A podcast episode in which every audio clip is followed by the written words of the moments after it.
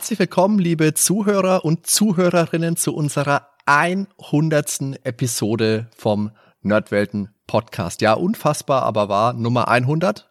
Das sind wir. Und wir ist natürlich heute auch erstmals das komplette Team Nerdwelten in der Dreierrunde für eine Spielebesprechung versammelt. Deswegen sage ich Servus Ben und Servus Daniel. Harr, ein herzliches Moin Moin in die Runde hier vom Piraten. Hi ho. es geht, okay, es geht fantastisch los. Ich bin gespannt, wie das heute so weitergeht. Also für unsere 100. Episode haben wir uns The Secret of Monkey Island rausgesucht und das wird, glaube ich, eine recht, recht interessante Sache. Ob es eine schlaue Idee war, das sehen wir dann hinterher. Es ist auf jeden Fall ein gewichtiges Spiel für unser Jubiläum und natürlich eines, über das schon unfassbar viele Leute und ihre Oma etwas zu sagen gehabt haben, aber von dem wir uns natürlich trotzdem es nicht nehmen lassen, auch unseren Senf dazu abzugeben. Ja, Monkey Island ist natürlich schon eins von den ganz großen Spielen aus der goldenen Ära von Lucasfilm, LucasArts und für nicht wenige auch wirklich das das beste Spiel. Das ist also der Klassiker auf den Schulhöfen, die Top 3 auszutauschen. Bei nicht wenigen war der Monkey Island auch auf Platz 1. Ist natürlich auch in der zeitlichen Einordnung so zu sehen. Es gibt wohl kaum jemand, der im Retro-Bereich heute auch noch interessiert ist, der nicht wohlige Erinnerungen an das Spiel hat. Und ich denke, wir werden da heute dann auch mal drauf schauen, was, was so die unterschiedlichen Bestandteile sind von dem Spiel die es so besonders gemacht haben in der Rückschau auch. Aber Adventures, das ist ja sowieso ein ganz generelles Thema. Wie ist es bei euch beiden denn? Was ist denn so euer Lieblings-Adventure? Mein Lieblings-Adventure, also mein Lieblings-Point-and-Click-Adventure, das ist Monkey Island, klar, ja, würde ich auf jeden Fall sagen. Und es ist für mich der zweite Teil, glaube ich. Dicht gefolgt vom ersten dann äh, auch dicht gefolgt von Loom und Indiana Jones Last Crusade. Tatsächlich setze ich Fate of Atlantis noch hinter Last Crusade, obwohl Fate of Atlantis natürlich eine eigene Story bietet und ist auch ein super Spiel natürlich. Am Ende lässt es für mich ein bisschen nach, ein bisschen gestreckt und das hat der erste Teil eben nicht, der auf dem Film basiert, ne? Und ja, im Prinzip zu Monkey Island muss ich sehr früh eigentlich schon gekommen sein, durch den Amiga, denke ich mal, weil äh, mein Bruder hat sich nämlich damals das Originalspiel vom zweiten Teil gekauft im Laden.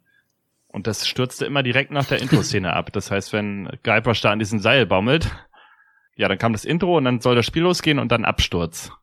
Ja, und deshalb mussten die ganzen ersten Adventures, ich erinnere mich auch noch an irgendwelche Diskettenwechselorgien, also die habe ich wahrscheinlich alle erstmalig auf dem Amiga damals gespielt. Zumindest Indiana Jones, den äh, ersten Teil. Ob Fate of Atlantis, ob ich das jemals auf dem Amiga gespielt habe, weiß ich nicht. Und Monkey Island lief dann halt nicht, ne? Das kam dann irgendwie auf dem PC einem damals zugeflogen. Aber mein Nachbar hat das auf jeden Fall auch original, das weiß ich, weil ähm, ich habe das, diese Scheibe, den Kopierschutz, kommen wir wahrscheinlich später nochmal drauf, den habe ich auch im Original damals zumindest gesehen. Und ich weiß, dass der auch kopiert wurde gerne unterm Kopierer. Also je nachdem, ob du damals auf deinem Amiga mehrere Laufwerke hattest, wenn du nur eines hattest, dann würdest du dich noch dran erinnern, ob du, ob du, ob du Indie 4 gespielt hast. Das vergisst man nicht. ein, ein einziges. Unvergesslich. Ja, aber ich glaube, bei Monkey Island war es auch schon, äh, da war man auch schon der Aushilfs-DJ. Das waren fünf, oder? Fünf Disketten, Monkey Island? Nee, Monkey Island hatte ähm, der zweite, also der erste Teil, der hatte, glaube ich, fünf, ja. ja. Ich glaube, ich glaub, der Ben meint jetzt eher den zweiten dann. Mhm. Der hatte ja auch irgendwie elf, zwölf Disketten. Ja, der zweite, wie gesagt, der lief ja nach dem Intro nicht mehr weiter. Also deshalb erinnere ich mich da nicht, wie viele der hatte. Aber ich habe auch definitiv Adventures mit Diskettenwechseln gespielt. Hadi, bei dir? Ich muss einsteigen, kurz anmerken, ich habe ja jetzt irgendwie Zuckungen in der, in der linken Schulter, als der Ben vorhin gesagt hat, dass er Last Crusade besser findet als Fate of Atlantis. Also das wird ja mal eine Bombenbesprechung, wenn wir mal zu den Indiana Jones Adventures kommen. Eieieiei, aber gut. Ja, habe ich einfach mehr äh, schon öfter durchgespielt und ja, natürlich fehlt da vieles. Ähm, zum Beispiel eine komplette Musikuntermalung wäre schön gewesen. Dafür ist die Musik umso schöner, wenn das, sie da ist. Aber okay, also ich, ich möchte da jetzt nicht drauf, drauf beharren, sonst lege ich da gleich eine halbe Stunde los. Das verschieben wir auf einen anderen Zeitpunkt. und machen jetzt mal mit Monkey Island weiter. Also Monkey Island möchte ich noch kurz einsteigen, ist bestimmt nicht das originellste Thema. Das haben schon alle möglichen Seiten von den unterschiedlichsten Formaten beleuchtet und die Frage, ob wir uns das nun auch noch vornehmen müssen, die hat sich für mich jetzt aber trotzdem auch nicht gestellt. Denn es ist für mich und ich denke auch für euch ein sehr, sehr prägendes Spiel und auch einfach eines, auf das wir Lust und Laune hatten, drüber zu sprechen. Und deswegen lassen wir neben den ganzen Fakten natürlich auch ein bisschen unsere persönlichen Eindrücke und Erlebnisse mit dem Spiel einfließen. Und, und somit denke ich, ist es schon ein durchaus würdiges Thema für die Nummer 100. Also ich habe Monkey Island 1 damals übrigens nach Monkey Island 2 erst gespielt. Und den zweiten Teil fand ich ganz, ganz toll und habe mich sehr gefreut, dass es da also noch mehr gibt, was ich dann gleich direkt spielen kann, ein Vorgänger. Das war die DOS-Version und die ist für mich tatsächlich damals ein bisschen abgefallen, weil ich hm, vielleicht ein bisschen mehr Freiheit, ein bisschen mehr unterschiedliche Schauplätze, ein bisschen mehr Charaktere mir erwartet hatte. Also liebstes Adventure ist Monkey Island 1 für mich nicht. Nein, ich fand es sehr gut, aber persönlich setze ich den zweiten Teil davor und mein liebstes LucasArts Adventure oder Lucasfilm Games Adventure ist wahrscheinlich tatsächlich einfach Maniac Mansion weil mich das damals auf dem C64 nachhaltig beeindruckt hat. Monkey Island erweitert und optimiert nahezu alle Elemente, die es schon in Maniac Mansion gab, aber Maniac Mansion war einfach ein wichtiger Teil meiner, meiner Kindheit. Und trotzdem finde ich Monkey Island immer noch sehr, sehr gut. Also natürlich spielt er ja auch immer mit rein, wie bei dir auch, Hardy, wie sehr einen das jeweils geprägt hat aus der jeweiligen Zeit raus, denke ich mal. Bei mir war es tatsächlich genauso wie bei dir. Ich hatte den zweiten Teil vor dem ersten gespielt. Ich weiß nicht mehr genau, wie das zeitlich damals so zusammengefallen ist, aber das, der zweite Teil war für mich so das bestimmende Spiel. Ähm, und ich habe da dann den ersten Teil nachgeholt und weiß noch, dass ich damals, das war dann schon diese verstärkt gezeichnetere Grafik, äh, skizzenhafte, was so die, der zweite Teil hatte, so aus der Zeit, so ne, 92 rum, ähm, wo ja auch Sierra so etwas hingewechselt ist. Das war so ein ganz ganz spezieller Stil, der dann das erste Monkey Island noch nicht so sehr hatte. Das erinnerte einfach noch eher an die etwas älteren Spiele aus den späten 80ern damals. Aus der Rückschau muss ich sagen, wenn ich jetzt beide gegenüberstelle, also jetzt mal rein von der, von der Grafik gefällt mir Monkey Island tatsächlich heute deutlich besser als der zweite Teil. Ähm, es wirkt nochmal atmosphärischer insgesamt. Die besten Spiele von, von LucasArts, Lucasfilm, das ist schwer zu sagen. Das ist bei mir auch, denke ich mal, geprägt über, über meine Spielerhistorie. Ich habe Monkey äh, Maniac Mansion sehr spät, glaube ich, erst gespielt. Ähm, ich war ein Riesenfan von Zack McCracken damals eher. Und die, die großen drei Spiele waren für mich damals immer Indie 4, Monkey Island 2 und Day of the Tentacle. Hm. Vielleicht mit Sam Max dann irgendwo noch. Monkey Island war war da einfach schon relativ alt in der Zeit. Das haben wir dann alles so nach und nach dann noch nachgeholt und dann auch gesehen, was das für ein klasse Spiel natürlich ist. Hm, aber was macht jetzt Monkey Island tatsächlich aus? Weswegen ist es auch so ein, auch in der Rückschau jetzt so ein großes Spiel oder was hat die Faszination damals so ausgemacht? Und du hattest gesagt, das Piratensetting, das war sicherlich nichts Originelles mehr, aber tatsächlich hat es zumindest damals wunderbar, wunderbar gepasst, so in die kindlich-jugendliche Faszination, so eine Geschichte zu spielen. Äh, dass man einmal die Identifikationsfigur über Guybrush sieht, ein völlig Unerfahrener, der so als, für sich als Pirat versucht, das nach und nach Entdecken von der Insel mit den ganzen Piraten, die Atmosphäre, das Abenteuer, die Musik, alles, was dazu gehört. Das hat alles schon sehr, sehr gut zusammengepasst damals. Und ob es heute noch so gut funktioniert oder ob es auch tatsächlich so ein gutes Spiel ist, das werden wir, denke ich mal, heute noch nach und nach uns erarbeiten. Da freue ich mich drauf. Kurz einschieben möchte ich nur noch, ich habe nicht gesagt, dass das Piraten-Setting ähm, nicht das originellste Thema ist, sondern Monkey Island. Okay. Also ich muss noch mal was zum Piraten-Setting sagen. Das war eigentlich so ziemlich einmalig in meiner Kindheit, mhm. weil diese typischen Piratenfilme, wie es sie halt früher gab, die, da war ich einfach äh, viel zu jung für. Die gab es dann schon gar nicht mehr. Wann waren die? 50er, 60er Jahre? Teils 30er so? sogar, ja. ja. So Errol Flynn Sachen, ja. Aber sonst, so piratenmäßig, das ging ja erst viel später los mit Fluch der Karibik dann. ja, ich habe mir mal gewünscht, in der Zeit, wo ich Monkey Island gespielt habe, dass da mal eine Verfilmung kommt mit dem Humor. Aber da kam ja leider nichts. Deshalb waren die Spiele für mich äh, einmalig und ohne das Setting hätte das für mich wahrscheinlich so in der Form schon mal nicht funktioniert. Ja, in unserem Podcast haben wir jetzt auch schon einige klassische LucasArts Adventures auf jeden Fall abgearbeitet, kann man mal so sagen. Maniac Mansion, super Folge. War für mich übrigens auch das erste Spiel ähm, überhaupt. Das habe ich damals ja eben auch auf C64 gespielt. So witzig, da hat mein Arbeitskollege von meinem Vater, der hat dann irgendwelche Hinweise weitergegeben, die wir dann über meinen Vater erfahren haben, wie man da weiterkommt. Es gab ja kein Internet, es gab ja nichts, wir hatten nichts. Gar nichts. ja, also so, so kann man dann auch Lösungshinweise und das war halt meine erste Erfahrung überhaupt auch mit Point and Click. Also klar, Maniac Menschen hat immer einen besonderen Platz. Zack McCracken, habt ihr mal eine Folge drüber gemacht? Ich habe tatsächlich nur den das Fangame Between Time and Space gespielt. Was? Was ich halt total geil finde. Ähm, ist, ist das erlaubt? Darf man das? Das muss man doch anklicken, dass man das Original kennt. Also. Wir sollten jetzt eine Auf Daniel, wir müssen einen Aufruf machen, wir haben im Podcast jetzt eine Stelle frei.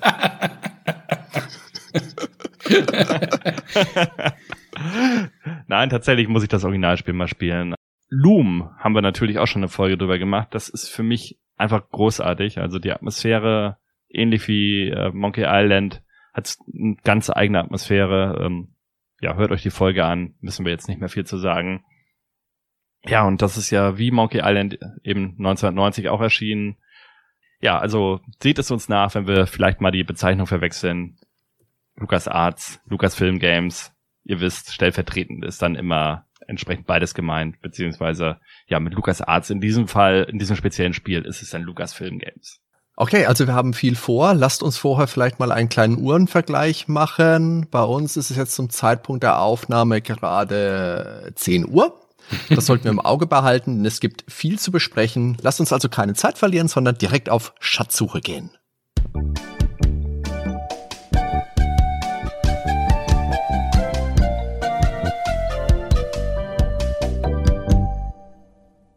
Genau, wir sind 1990. Wir erinnern uns alle zurück.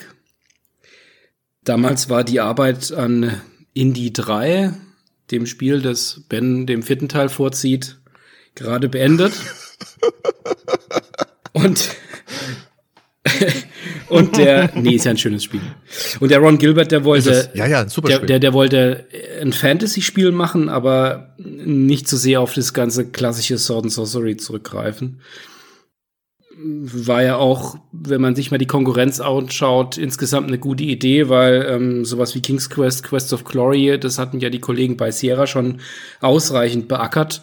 Und da war das dann doch etwas erfrischend Neues, wo es dann am Ende gelandet ist. Die ersten Ideen, die hat er bereits direkt nach der Fertigstellung von Maniac Mansion aufgeschrieben. Mit dem ersten Konzeptnamen Mutiny on Monkey Island, also Meuterei, äh, Anspielung an Mutiny ähm, on the Bounty, nach, da waren noch einige Unterschiede drin zur finalen Version dann später. Da gab es unter anderem auch einen Schiffskampf, der geplant war.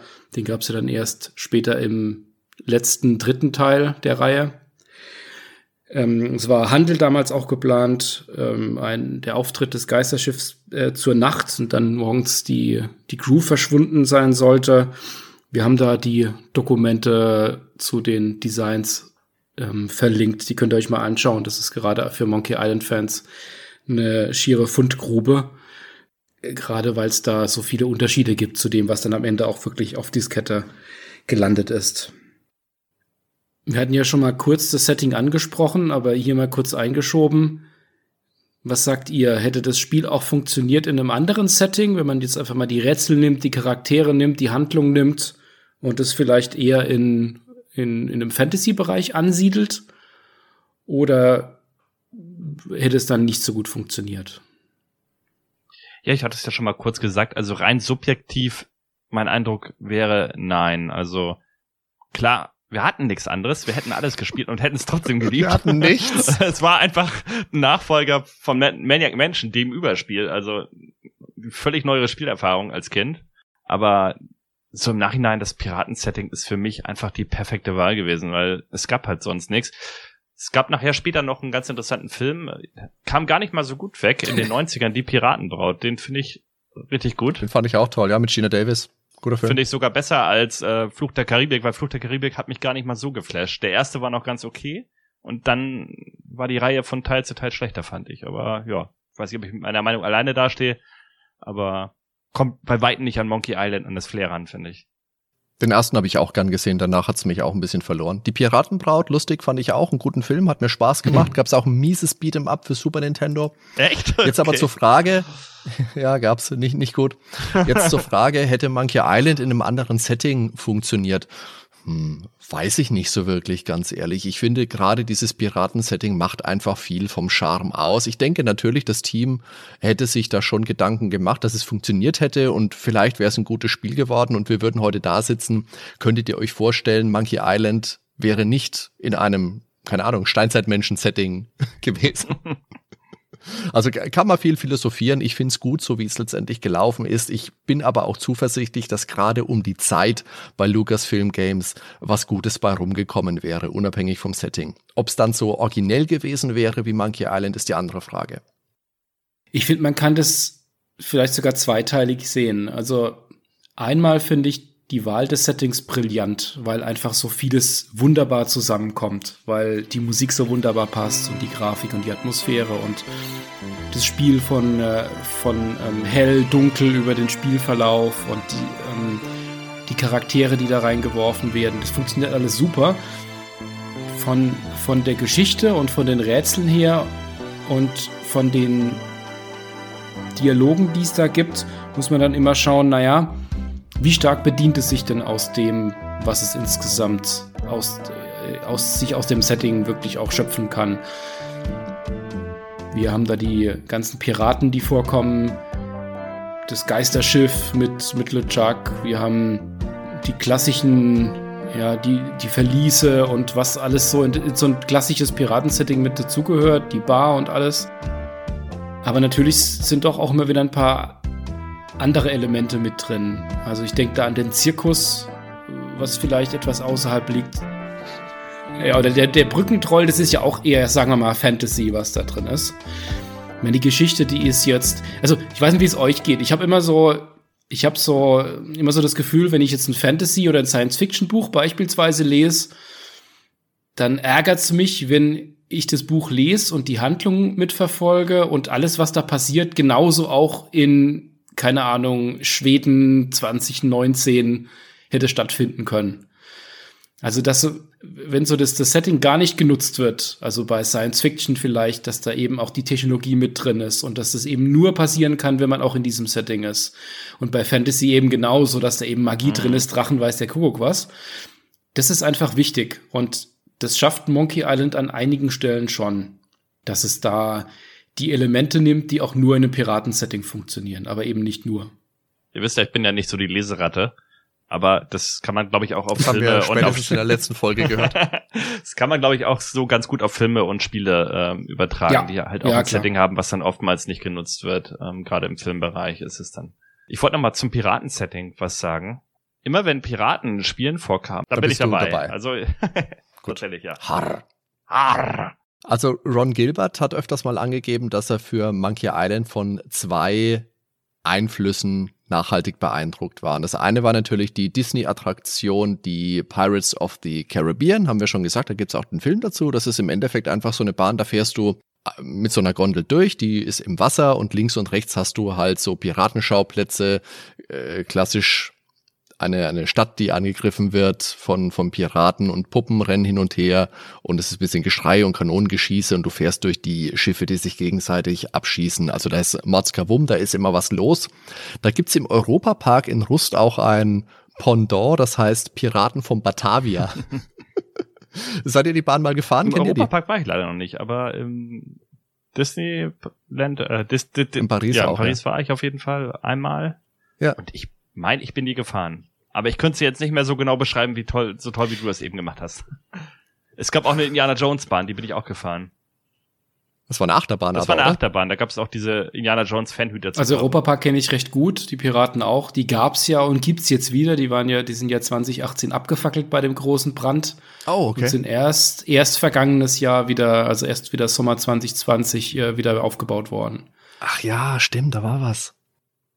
Also Ron Gilbert fand das auf jeden Fall immer eine tolle Fahrt und er hat sich immer vorgestellt, er würde gerne zwischen den Figuren und Szenarien umherwandern. Mhm. Lustig, mir fällt gerade auf, in Sam Max geht das ja in diesem äh, Tunnel of Love. Da kann man ja diese Tunnelfahrt genau. stoppen und dann diese Figuren hin und her laufen. Und der zweite Einfluss war der Roman In fremderen Gezeiten von Tim Powers aus dem Jahr 1987. Das ist ein Piratenroman um einen jungen Puppenspieler, der sich notgedrungen einer Piratenbande anschließt. Und da ist natürlich dann auch Voodoo mit dabei, eine Love Interest gibt's. Und der wurde auch für den vierten Pirates of the Caribbean Film als Vorlage genutzt. Das ist ein gutes Buch. Das habe ich in der Einstimmung zum Podcast jetzt auch mal gelesen. Das kann ich durchaus empfehlen. Das heißt, da kommen eigentlich die Zombie-Piraten her, die in beiden auftauchen. Ja, gibt's vielleicht auch schon einen oder anderen Zombie-Pirat, ja. Weil ich habe natürlich die Ähnlichkeit sofort zu Monkey Island gesucht, als ich den Film gesehen habe. Ja. Leider war der Film nicht ganz so gut. Nö, nö, der war nicht so dolle. Einmal nee, ein bisschen. Das, da ging es auch stark. Ich habe auch nur wieder ja. Monkey Island gedacht und habe gedacht, ach, wie schön wäre es, wenn ein Monkey Island-Film in der Art rausgekommen wäre. Ja, ursprünglich waren übrigens für Monkey Island auch mal ernstere Töne angedacht. Also das Team von Ron Gilbert, Tim Schafer und Dave Grossman bauten da teilweise lustige Platzhalter-Dialoge erstmal ein. Also sie fanden sie aber nachher so gut, dass sie sie ja im Spiel gelassen haben. Ganz ähnlich wie bei Manic Mansion oder Zack McCracken vorher. Und ernsteres Fantasy bot dann erst Brian Moriarty mit Loom. Wenn ich jetzt so drüber nachdenke, hatte das wirklich ja wenig humoristische Sachen. Schon in Ansätzen, aber längst halt nicht so ausgearbeitet wie jetzt beim Monkey Island zum Beispiel was halt witzig ist, dass Loom in Monkey Island mehrmals äh, ja zur Referenz genommen wird. Und das hatten wir ja in Episode 8 in unserer Loom-Folge ja auch schon mal angesprochen. Und natürlich verlinken wir das wie immer in den Show Notes. Ja, und Monkey Island wurde realisiert mit der berühmten Scum Engine, wie so viele LucasArts Spiele, die Script Creation Utility von Maniac Mansion. Das war ein früher Vorteil für uns deutschsprachige Kinder, würde ich jetzt mal sagen, weil die englischsprachigen Spiele natürlich viel leichter verständlicher waren als die Parser-basierten Spiele, zum Beispiel von Sierra. Und äh, natürlich, wenn ich jetzt wir sage, dann spreche ich von meinen Erfahrungen. Aber auch Sierra stellte ja das Adventure-Interface mit King's Quest 5 dann auf Point-and-Click um. Und lustigerweise wurden sie in der Folge dann von ihren Fans kritisiert, dass es so einfach viel zu einfach sei. Und King's Quest 5 nebenbei ist jetzt genau der Teil, in dem man den Yeti mit Kuchen bewerfen muss. Und vorher gibt's eine Stelle, in der man Hunger hat und droht zu verhungern und muss was essen. Und man darf eben nicht genau diesen Kuchen essen, den man im Inventar hat. Sonst geht's nicht. Voll gut. Ja, also ich wollte gerade sagen, die Sierra-Fans, die leiden halt gerne, ne? Und wenn ihr das dann so einfach ist. Die haben sich ja auch in einem Space Quest noch über Loom lustig gemacht. War das Space Quest 4, wo man dann in die Zukunft reist und aus der Krabbelkiste dann ein Spiel namens Boom rausziehen kann. Und auf der Packungsrückseite steht dann irgendwie so, hier in dem Spiel kannst du nicht sterben, das ist voll langweilig, voll doof, irgendwie sowas. Vier oder fünf war ganz, das, ganz ja. grob kriege ich das nur ja, in meinen Gedanken gerade irgendwie so zustande, aber da war okay. was. Ja, Scum mit der Werbensteuerung, das war natürlich schon eine wirklich brillante Idee damals. Man muss nicht mehr verzweifelt nach Worten suchen, wie in den ganz klassischen Text-Adventures, aber man kam sich doch immer noch schlau genug vor, dass man nur in der Grafik rumklickt und äh, alles automatisch passiert. Das hatte natürlich über die Auswahl der verschiedenen Verben, die ja dann fix waren über das Spiel hinweg, auch so seine Schwä Schwächen, aber hat sich doch immer noch bis heute ins Gedächtnis gebrannt als ein einfach funktionierendes System. Vermutlich auch, weil in der Werbenzeit viele der ganz großen Spiele von Lucasfilm, LucasArts rauskamen. Ähm, insgesamt war Scum natürlich mehr als nur das Werbeninterface, insbesondere auch die virtuelle Maschine für diverse Plattformen, also dass man einmal den Code schreibt und es dann auf mehrere Systeme dann lauffähig hat. Das war damals noch ein recht moderner Gedanke, gerade in der Spieleindustrie und der damals auch schon vermieden hat, große Portierungsaufwände bei der Engine zu haben. Ich würde fast sagen, zu Scum müssen wir irgendwann mal eine extra Folge machen. Ich sag nicht nein. sollten, sollten wir mal machen. Aber zu den Verben, das ist auf jeden Fall Kult, kann man sagen. Ne? Wir haben auch als, wir waren ja Kinder damals, wir haben uns dann auch teilweise so unterhalten mit benutze Hammer auf Freund oder keine Ahnung.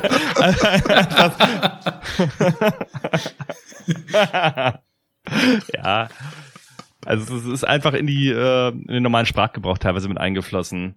Wobei ich sagen muss, die das spätere System, was eigentlich, also erst kam ja dieses, wo du dann nur drei verschiedene mit dem Mausrad oder irgendwie halt verschiedene Icons anklicken konntest, wie bei Sim und Max jetzt zum Beispiel, ne?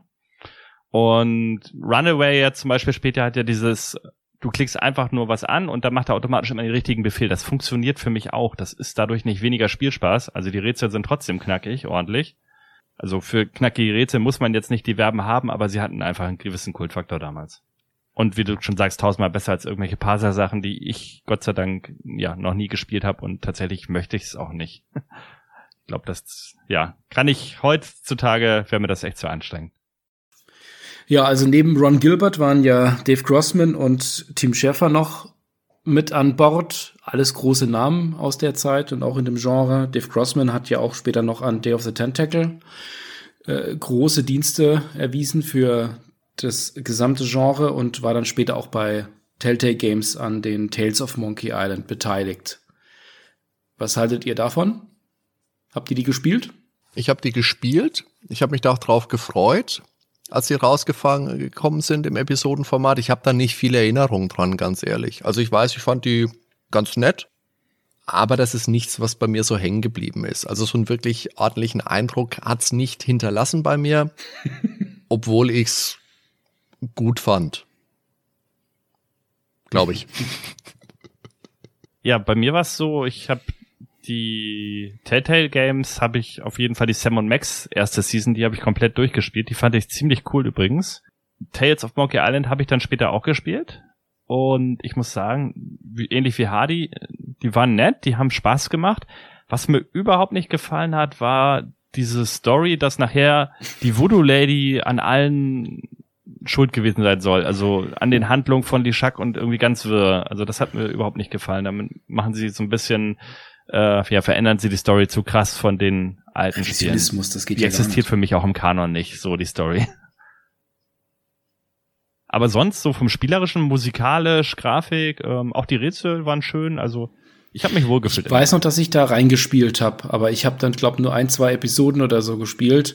Da war aber für mich etwas, glaube ich, die Luft einfach raus. Okay. Das war dann doch nicht diese, einfach nicht so diese Production Values, die es dann früher gab in den Spielen. Das war dann nicht zu vergleichen. Das war halt doch schon etwas, es war, es war gute Handwerkskost. Ähm, ja, und hat als ja. solches auch funktioniert, aber da muss, gerade in dem Genre, auch zu der Zeit musste da für mich einfach schon mehr kommen, dass es da noch funktioniert hätte. Genau, dann war noch Tim Schaffer natürlich mit dabei. Den kennen wir auch noch äh, von vielen späteren Lucasfilm, LucasArts Spielen ähm, Day of the Tentacle, Vollgas, später dann auch Grim Fandango. Das heißt, das war damals schon wirklich ein Nukleus, der da an dem Spiel mit dran war und das auch so, so groß gemacht hat.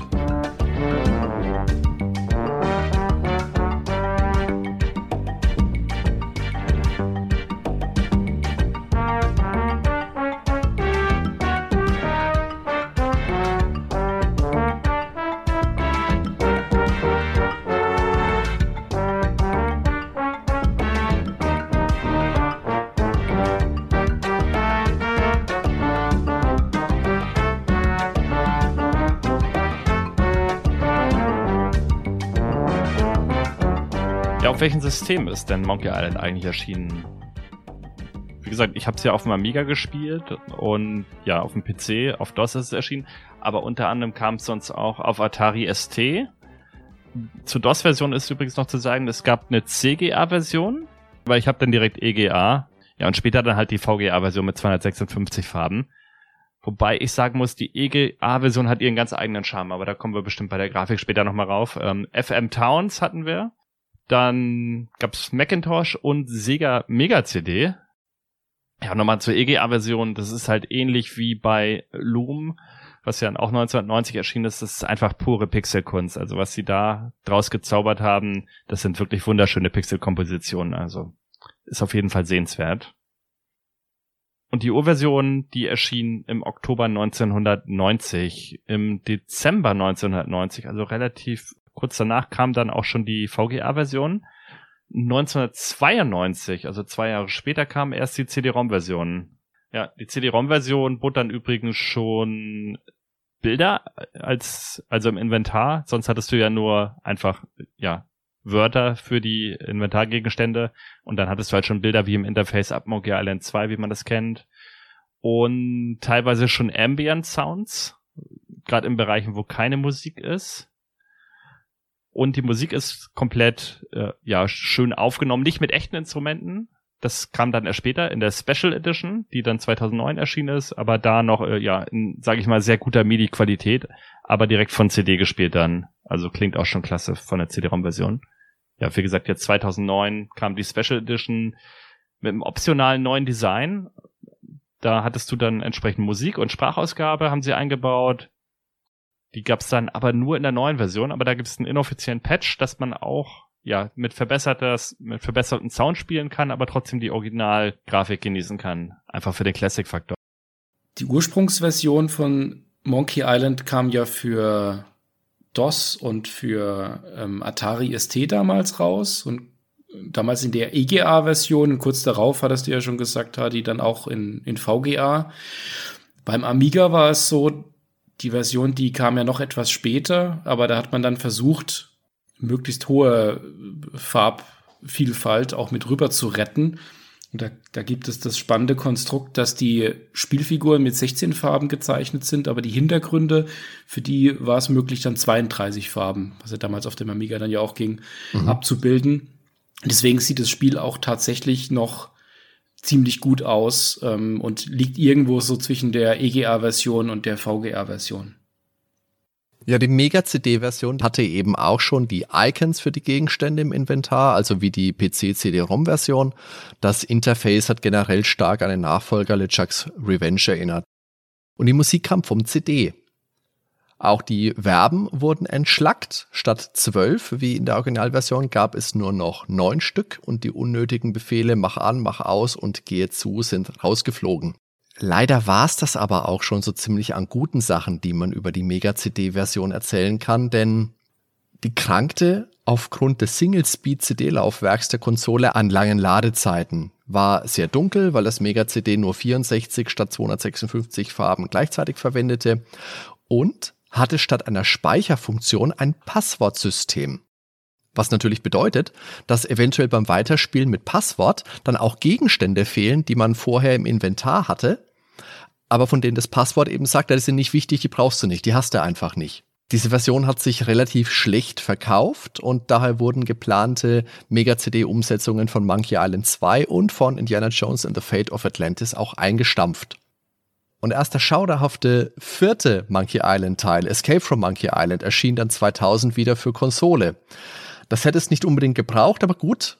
Monkey Island 4 müssen wir vielleicht auch eh mal separat beleuchten, weil ich denke, da besteht auch deutlicher Gesprächsbedarf. Auf jeden Fall besteht da Gesprächsbedarf, ich fand ihn nicht schlecht. Sagen wir es mal so. Lassen wir jetzt einfach mal so im Raum stehen. Da, da müsst ihr beide miteinander sprechen, weil ich kenne gar keinen vierten Teil. Daniel, du, du spielst den, wie du den ich spielst. Ich habe den gespielt damals. ähm, redest, redest du jetzt, redest du jetzt gerade von der Verfilmung von Indiana Jones oder? Weil Nein, da gibt's ja keinen Teil. Das wäre schauderhaft gewesen. Vielleicht wäre das mit Kühlschränken gewesen. Stellt euch nur vor. oh Mann. Ich, ich wollte noch mal was sagen zur Mega-CD. Ich habe es mir auch angeguckt bei YouTube. Ich habe erst gedacht, was ist das denn? Warum ist das so dunkel? Ist mein Fernseher falsch eingestellt? Also das ist wirklich mhm. extrem dunkel. Und jetzt hast du ja gesagt, das liegt an weniger Farben. Aber meiner Meinung nach ist es dann einfach schlecht konvertiert, weil da hätten sie ja andere Farben nehmen können. Mit 64 Farben kann man wunderbare Grafik machen. Sogar mit acht Farben kann man wunderbare Grafik machen. Ist halt, ist halt noch mal viel mehr Aufwand, klar. Kann man machen, natürlich ja, kann man. Aber die haben geschludert, sagen wir es einfach so. Also ich, Musik war übrigens eins zu eins ähm, von der CD-Version übernommen. Also da ist es wirklich gar kein Unterschied. Das ist exakt die CD-Version für DOS. Aber die Grafik, die ist echt mega dunkel. Also muss man irgendwie versuchen, ob man seinen Fernseher künstlich heller bekommt. Aber auf der anderen Seite musst du halt auch sagen, es ist ja cool, dass es überhaupt so ein Spiel für eine Konsole überhaupt gab. Also ich denke. Ja, natürlich. Wenn du keine andere Möglichkeit hast, ich, genau. Nichts ja, anderes und wir hatten hätte. ja nichts, wie wir wissen, dann ist das schon geil. Ich habe auf Maniac Menschen auf C64 gespielt und habe regelmäßig Schneckenhäuser gesehen. Also das gab's ja auf. Ja, okay. Und Diskette Gut. wechseln immer am Pool. Dann nochmal zur Special Edition 2009 hatten wir schon angesprochen dass entsprechend die Grafiken verbessert wurden, verbessert, neue Grafiken verbessert, kann man sich drüber streiten. Es ist halt mehr so eine gemalte Grafik. Das sieht man halt. Ähm, es ist nicht mehr dieses klassische gepixelte. Das ist für mich immer noch die höhere Kunst, also gutes Pixelart abzuliefern. Und die Classic-Grafik ist halt einfach die beste. Also da geht nichts drüber. Aber es war interessant, das mal im Analog zu sehen.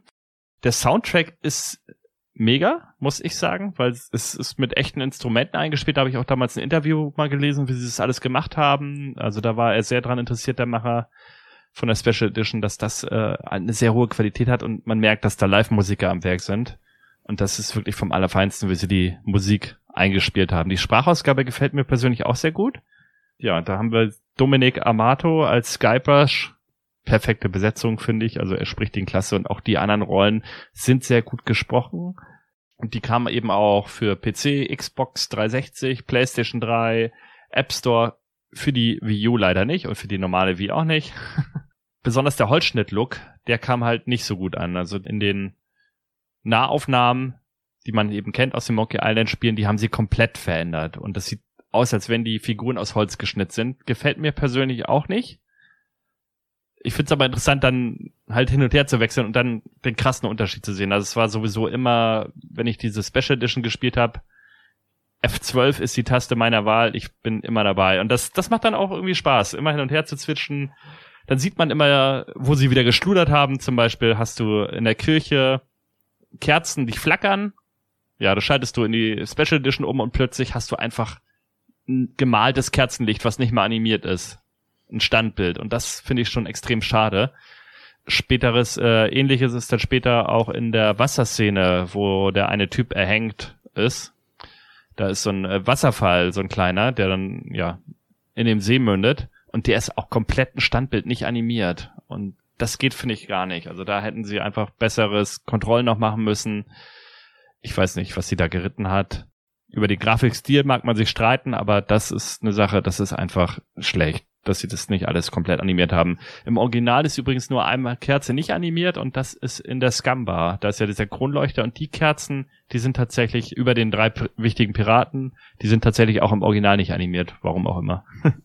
ja, dann ähm, kann, muss man noch was zu den Charakteren sagen und zu den Animationen, weil sie haben die Animation eins zu eins übernommen aus der Originalversion und da auch dieselben Animationsphrasen. Sie haben also nichts hinzugefügt und dadurch sieht es dann in der hochauflösenden Grafik halt schon teils sehr merkwürdig aus. Also es hat einfach nicht den Charme und ja, die Schönheit von der Original-Pixel-Animation. Da kann man auch mit wenigen Animationsphrasen was machen. Sobald du hochauflösend gehst, musst du halt entweder mit 3D-Modellen arbeiten oder es halt einfach detaillierter noch zeichnen.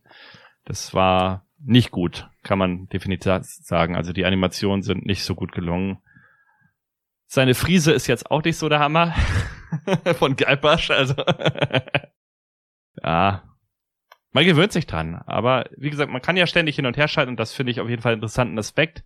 Ich würde mir nicht wünschen, dass es diese Version nicht gegeben hätte. Sie hat ihre Daseinsberechtigung. Man hätte sie besser machen können, aber vielleicht war es auch letztendlich eine Budgetsache und es kam ja auch leider keine Enhanced Edition mehr von anderen Spielen raus. Es hat sich wahrscheinlich auch nicht so rentiert, wie sie sich das gern gewünscht hätten. Wobei der zweite Teil in meiner Erinnerung dann schon einiges besser gemacht hat. Wirklich langfristig gepflegt wurden die Spiele natürlich in, im Nachgang nicht. Die gab es ja auch ursprünglich mal auf, ähm, für die Apple-Geräte, also für iOS, für Tablets, iPhones und so weiter. Die sind damals mit dem Sprung auf 64-Bit, als im, im, App Store aufgeräumt wurde, dann rausgeflogen und hat auch nie jemand sich drum geschert, die nochmal auf 64-Bit nachzukonvertieren. Also wer das damals mal gekauft hat auf iOS, hat das Spiel verloren. Also ich finde schon auch, dass die Spiele mit der neuen Optik viel von ihrem Charme verlieren. Ich habe die damals auch beide besessen habe mir die für die Xbox als Download damals geholt und habe mich halt daran gefreut, dass ich da alte neue Grafik hin und her schalten kann und besonders habe ich mich halt an der Sprachausgabe erfreut, weil die war wirklich toll. Schade war einfach, dass man nicht das alte, den alten Look mit der Sprachausgabe kombinieren konnte. Hast du vorhin schon gesagt, da gibt's heutzutage ein Patch, da kann man das machen, das ist ganz toll. Aber ja, also ich habe die gehabt. Ich mhm. habe die jeweils einmal durchgespielt. Teil 1 einmal und Teil 2 einmal und dann aber auch nie wieder angefasst. Was man auch nochmal sagen kann, man kann ja auch den Sound einstellen und neben der normalen Musik gibt es ja zum Beispiel auch eine PC-Speaker-Version. Das ist übrigens auch sehr witzig. Hört euch das mal an. Das Monkey Island Theme aus dem PC-Speaker auf jeden Fall hörenswert. Gibt es entsprechende YouTube-Videos, vielleicht verlinken wir es auch in den Show Notes. Ähm, es gibt, glaube ich, so ein Soundvergleich-Video, wo du dann die ganzen äh, Versionen hören kannst. Ähm,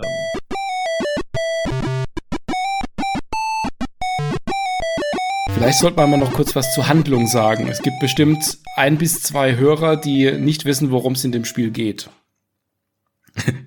wir haben ja schon gesagt, Piratensetting und wir beginnen als der junge angehende Pirat Guybrush Threepwood.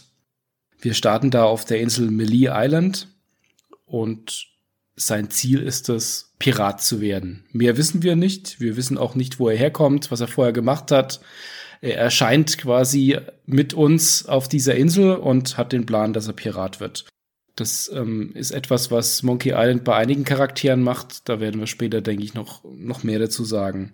Das Spiel beginnt, das haben wir, glaube ich, noch gar nicht gesagt, mit diesem brillanten Intro, dass man Melee Island bei Nacht sieht und Ambient-Klänge kommen und dann die Titelmusik von Monkey Island läuft. Das dürfte eins der bekanntesten Themen sein, die es überhaupt in der Video- und Computerspielgeschichte gibt.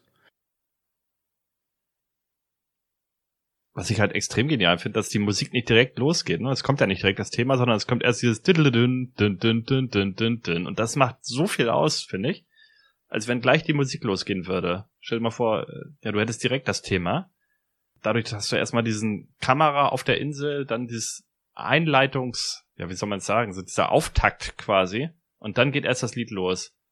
Und dann, ja, stimmt alles über dich hinein vom Intro. Und man sitzt einfach mit offener Kinnlade damals äh, vom Rechner. Also sowas bei mir, bei euch jetzt vielleicht nicht, weil ihr habt den zweiten Teil erst danach gespielt.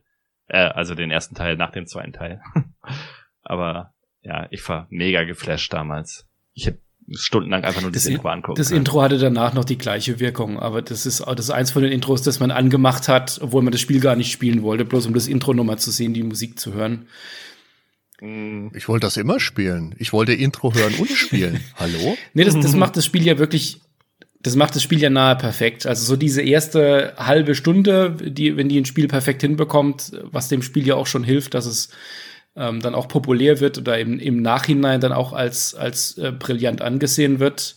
Das Spiel hat natürlich noch mehr Qualitäten, aber so diese erste halbe Stunde mit dem Beginn bei Nacht, das Abenteuer, man geht in die Bar, man ist Pirat oder man will Pirat werden, ähm, mit der Musik, das fängt einen sofort ein.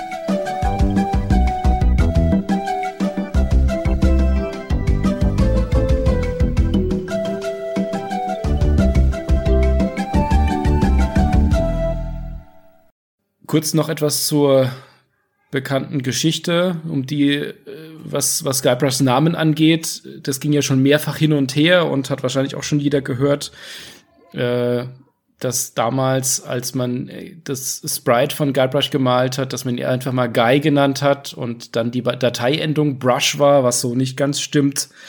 Ähm, mit äh, Brush, das wären vier Buchstaben gewesen, das hat man damals als Dateiendung nicht gehabt, aber das waren auf jeden Fall Brushes und die wurden abgelegt unter BPM-Files ähm, in Deluxe Paint damals, das ähm, von für viele Spiele ja damals eingesetzt wurde auch eben von Lucasfilm Games. Ganz zu Beginn sollte man eigentlich noch wählen können, ob man eine männliche oder eine weibliche Spielfigur spielen möchte.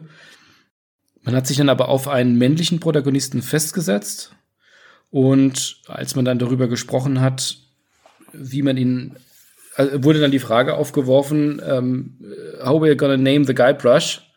Und damit war der Name eigentlich schon festgesetzt und da hat dann auch nie wieder jemand was dran geändert.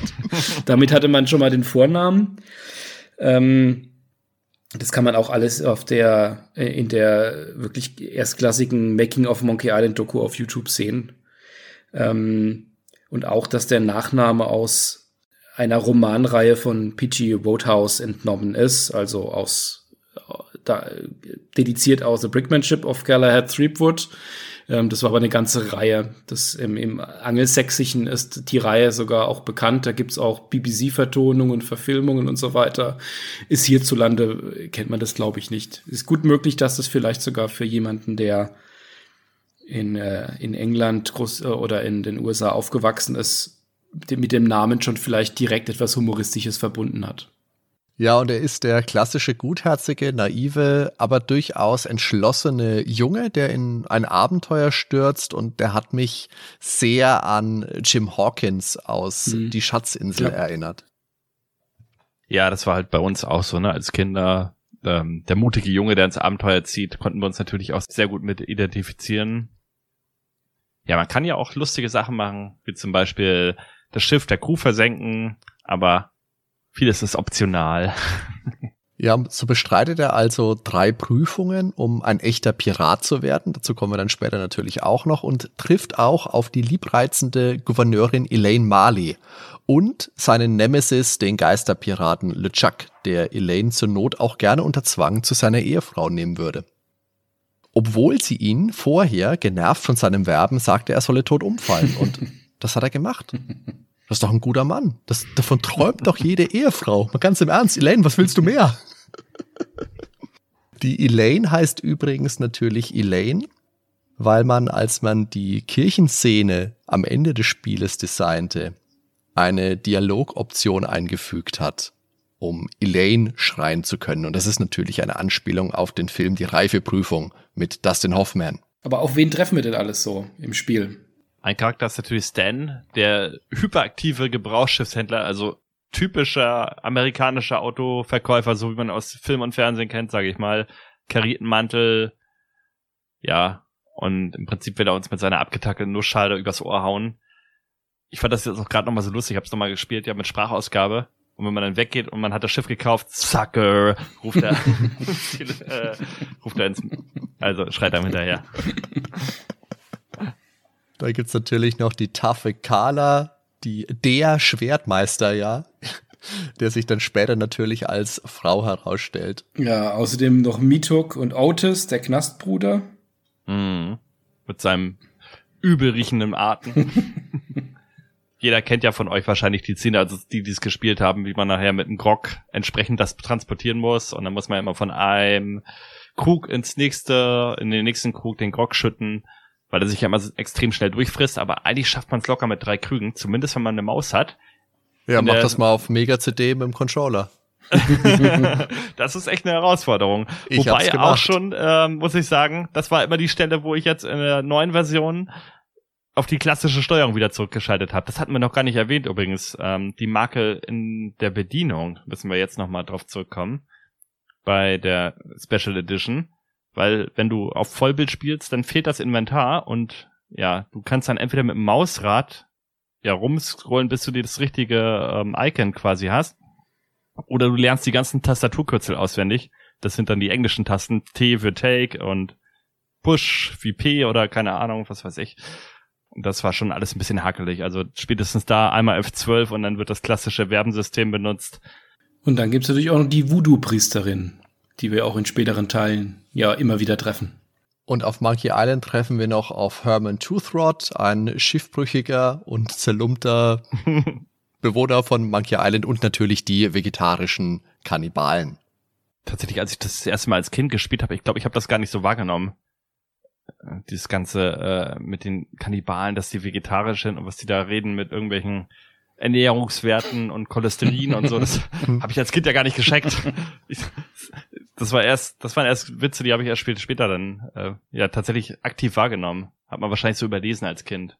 Was, was mir jetzt beim Wiederspielen etwas aufgefallen ist, genauso wie bei Guybrush auch, bei den einzelnen Charakteren, die sind natürlich schon sehr für uns da.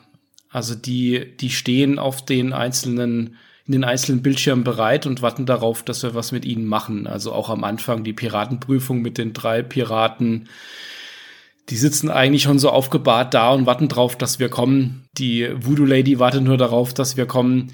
Das ist natürlich jetzt etwas, was ähm, bei Adventures gerne gemacht wurde. Aber so aus einem aus einer modernen Perspektive heraus hätte ich mir schon gewünscht, dass es sich eher so anfühlt, als hätten die, als würden die auch noch existieren, wenn ich nicht gerade auf diesem Screen bin. Oha. Dass die eben auch eine Vorgeschichte haben oder einen Tagesablauf haben oder was auch immer. Das hat mich damals null gestört und das ist jetzt vielleicht auch eine Kritik, ja. die, das macht dem Spiel jetzt nichts. Deswegen ist das Spiel jetzt nicht schlecht. Aber wenn man es etwas ernsthafter spielt und versucht auch die Geschichte zu verfolgen und die Charaktere auch, dadurch, dass sie auch reden und also einem auch weiterbringen, ernst zu nehmen, wirkt es schon sehr bruchstückhaft. Also Hardy, wir haben ja von auf hohem Niveau gemeckert. Aber ich glaube, das Niveau wurde gerade in Mondhöhen katapultiert. Ja, ja. Also ich glaube, das ist wirklich was, ähm, was ich jetzt im Spiel von 1990 nicht vorwerfen würde. Also das hat mich nicht. Irgendwas zu, irgendwas zu kritteln. Du kennst ja meine Sprachnachrichten. Wenn ich dir irgendwas von äh, Metroid 1, wie unfair das Game Design ist, und so, dann sagst du schon, dass das war halt ein altes Spiel, aber. Also das hat mich damals nicht gestört und jetzt auch beim Wiederspielen äh, fand ich nicht, dass da jemand dabei gewesen wäre, für den ich mir persönlich gewünscht hätte, dass der, keine Ahnung, zum einen mehr Tiefgang gehabt hätte oder zum anderen vielleicht noch irgendwelchen anderen Tätigkeiten nachgehen würde. Und ja, das würde ich im Spiel von 1990 auch nicht vorwerfen. Guybrush selbst ist ja auch ein relativ blasser Charakter, zumindest am Anfang, der quasi anfängt zu existieren, als wir das Spiel starten. Aber das soll ja auch genauso sein. Der soll ja ein rasches Identifizieren ermöglichen möglich machen. Der tritt als Fremdkörper plötzlich auf, genau wie der Spieler, der, der das Spiel einschaltet. Und beide erschließen sich ihre Erfahrungen im Spiel dann gemeinsam. Und das finde ich auch einen guten Ansatz. Ich, der Hardy, ich will ein Piraten-Adventure spielen und Guybrush, der möchte eben Pirat werden. Das verbindet uns beide. Der LeChuck, der wird im Vorfeld immer mal wieder erwähnt. Also der taucht natürlich dann später das erste Mal auf auf seinem Schiff, aber auf den wird hingeführt die Elaine auch. Also das ist natürlich nicht so viel, wie es in einem ausgefleischten äh, Rollenspiel heutzutage ist, aber ja, also ich habe da nichts vermisst. Und selbst der Stan, der ja eine Nebenfigur ist, der hat eine sehr, sehr ausgeprägte Persönlichkeit als ausgebuffter Verkäufer, allein durch seine Gestik, was der so rumhampelt und äh, die, dann die Voodoo-Priesterin, der schiffbrüchige Herman Toothrod und die alle erfüllen einfach bekannte Rollen, die man aus, äh, aus, aus anderen Werken jetzt vielleicht auch einfach mal kennt, sei es ein Piratenfilm oder sonst irgendwas. Und dadurch erschließen die sich auch teilweise von selbst und ja, und sind dann auch in dieser Funktion für mich glaubhaft. Also da würde ich dir jetzt mal widersprechen wollen. Sehr schön.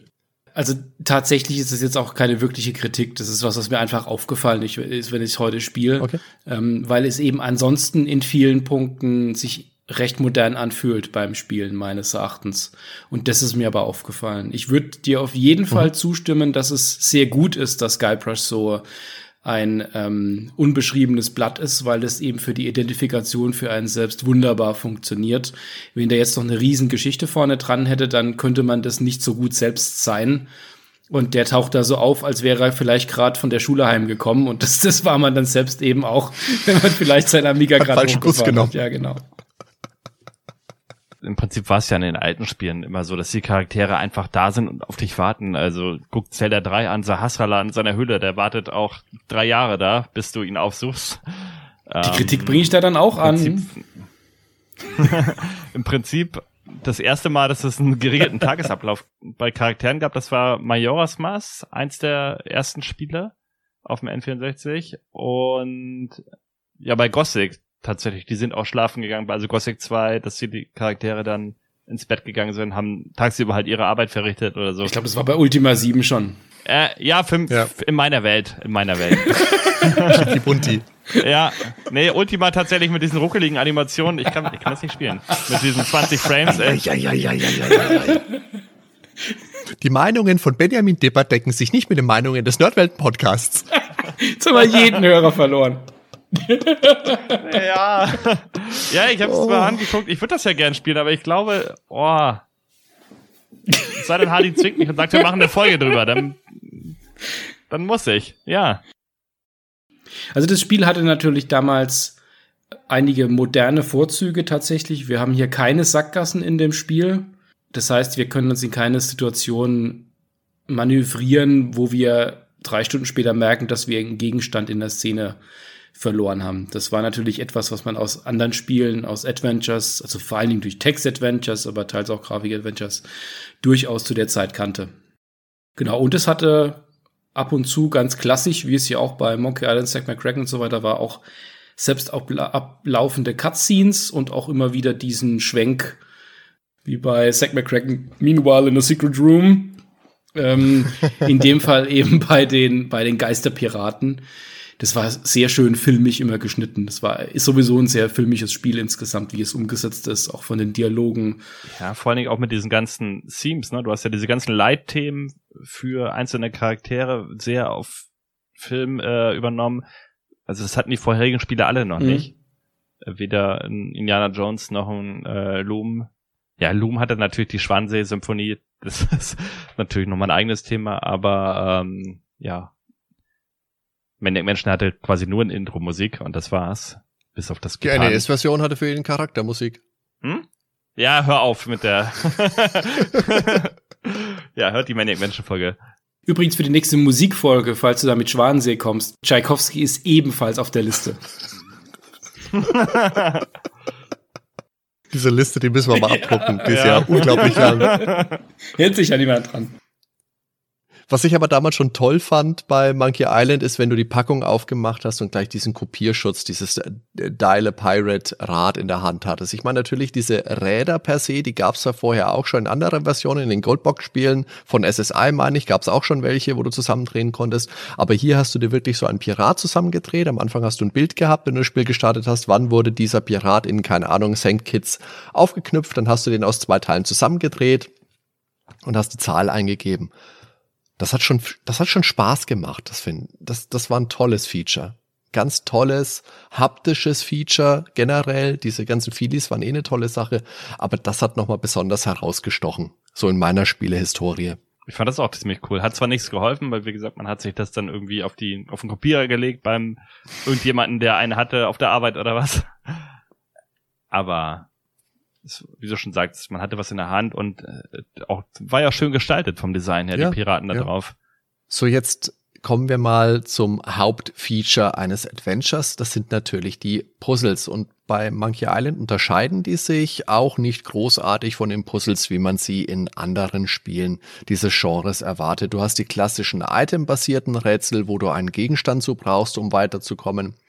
Du hast Adventure-typisch Labyrinthe die fand ich in Monkey Island aber nicht so wirklich störend, weil du mit der Karte beziehungsweise mit dem Kopf des Navigators wirklich schnell durchkommst. Jetzt im Gegensatz zu diesem Labyrinth, Daniel, mhm. das wir in Shadow of the Comet hatten.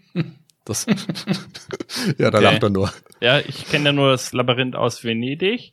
Und das finde ich eigentlich sehr gut machbar. Ja, also, na klar. Aus Indiana Jones, äh, genau. Indiana Jones, genau. Bei Fate Diese of Atlantis finde ich das schon artet nachher aus, aber das ist dieser Atlantis-Part ja, halt. Ähm, das okay. ist ja auch Labyrinth, wenn man so. Und dann hast du noch die Dialogrätsel.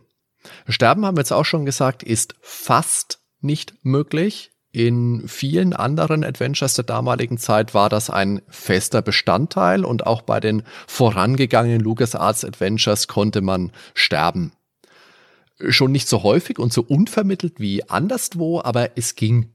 Für Monkey Island wurde dieses Spielelement drastisch geschnitten und ist de facto nur noch an einer einzigen Stelle möglich und da ist es eben als Gag. Und das ist natürlich, weil Guybrush im Vorfeld immer sagt, er hat die Fähigkeit, zehn Minuten die Luft anzuhalten. Dann gibt's die Szene, wo er unter Wasser versenkt wird und wenn du dann zehn Minuten lang nicht auf die Lösung kommst, dann ertrinkt er eben. Und das ist, äh, wie gesagt, eigentlich mehr als Gag, als wirklich eine Bestrafung des Spielers gedacht. Dann gibt's noch eine Anspielung auf eine Sterbeszene, die berühmte Gummibaumstelle mit Neustartfenster auf Monkey Island. Wenn man da zu weit an die Klippe geht, fällt man runter, weil, die, weil der, der Boden einbricht und dann ist Guybrush weg. Dann kommt so ein typisches Sierra-Kästchen mit Neustart oder Laden oder Quit und dann kommt er aber trotzdem von unten wieder zurück und sagt, hey, unten war ein Gummibaum. ja, aber man kann sich erinnern, früher bei vielen Sierra-Spielen war da ja wirklich Schluss. Wir erinnern uns, King's Quest 1, bist in den Graben gefallen, war direkt mal Feierabend. Ich bin so froh, dass ich diese Spiele nicht gespielt habe irgendwie. Ja, Ben, das wirst du aber leider müssen. Wir müssen Sierra machen irgendwann. Oh, du hast zwar reingeschnuppert mit Gabriel Knight 2, aber es wird nicht reichen, mein Freund. Hast du nicht gesagt, also, du wolltest einen neuen Podcast suchen? Jetzt ist der richtige Augenblick. Also dieser Ansatz, den Spieler nicht für seinen Forschungsdrang durch den Bildschirmtod zu bestrafen, das war etwas, was mich seither bei den LucasArts Adventures einfach angesprochen hat. Natürlich war es auch hier teils viel hin und her gelaufen. Das nervt mich heute beim Wiederspielen etwas, besonders auf Melee Island in der Stadt oder auf Monkey Island, wenn man mit dem Boot ständig irgendwie hin und her rudern muss, um von A nach B zu kommen.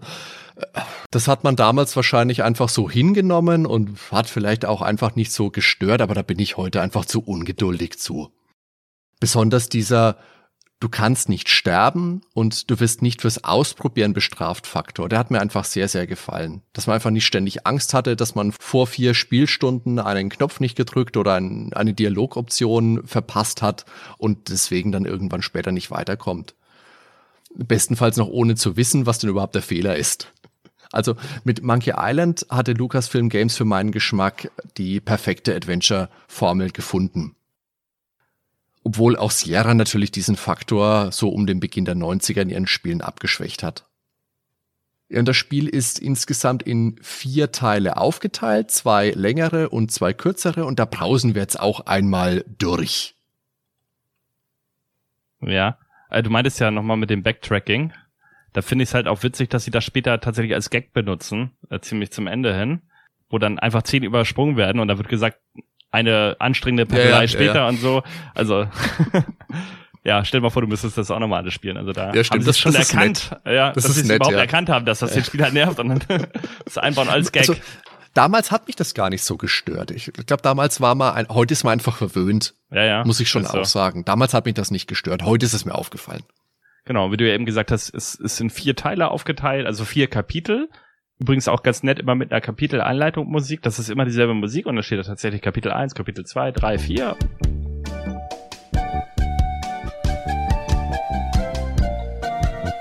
Und ja, zwei sind im Prinzip lang und die anderen sind wirklich extrem kurz. Äh, das vierte Finale ist halt richtig kurz. Aber ja, wir fangen mal an mit dem ersten. Die drei Prüfungen.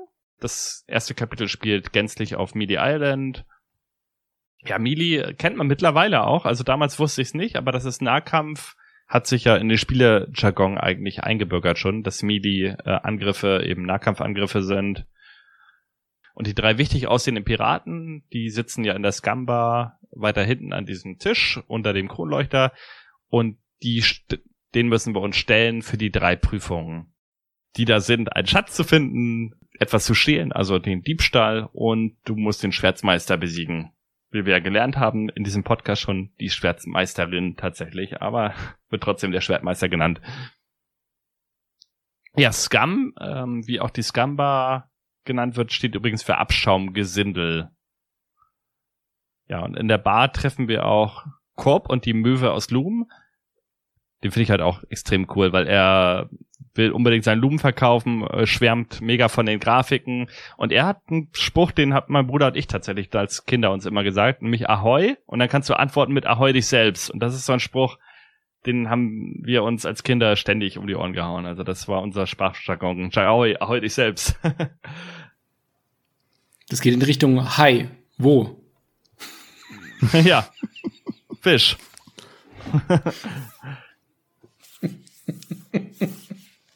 ja, wenn wir übrigens über die Insel laufen, dann wechselt die Ansicht in eine Draufsicht und wir sehen die Insel von oben.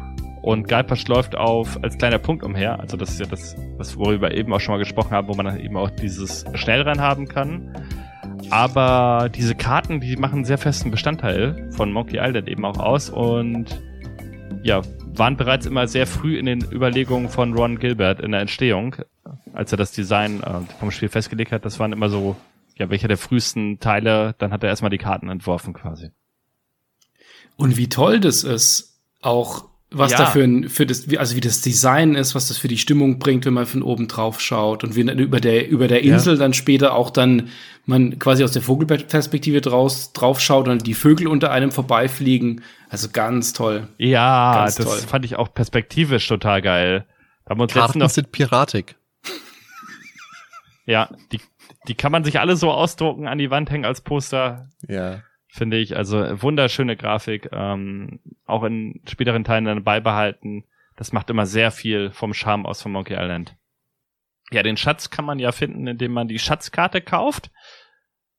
Da sind Touchschritte angebracht. Allerdings kann man die auch so finden. Also man braucht das gar nicht. Meine Frau hat ja jetzt mit mir zusammen das nochmal durchgespielt.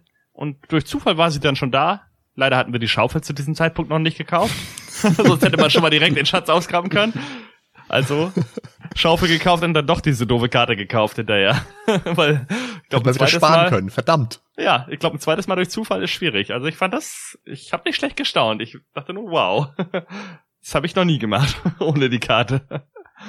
Diebstahl auch sehr cool. Da muss man ja ins Haus von der Gouverneurin, also von Mali, und die Piranha-Pudel nicht, nicht töten, sondern betäuben.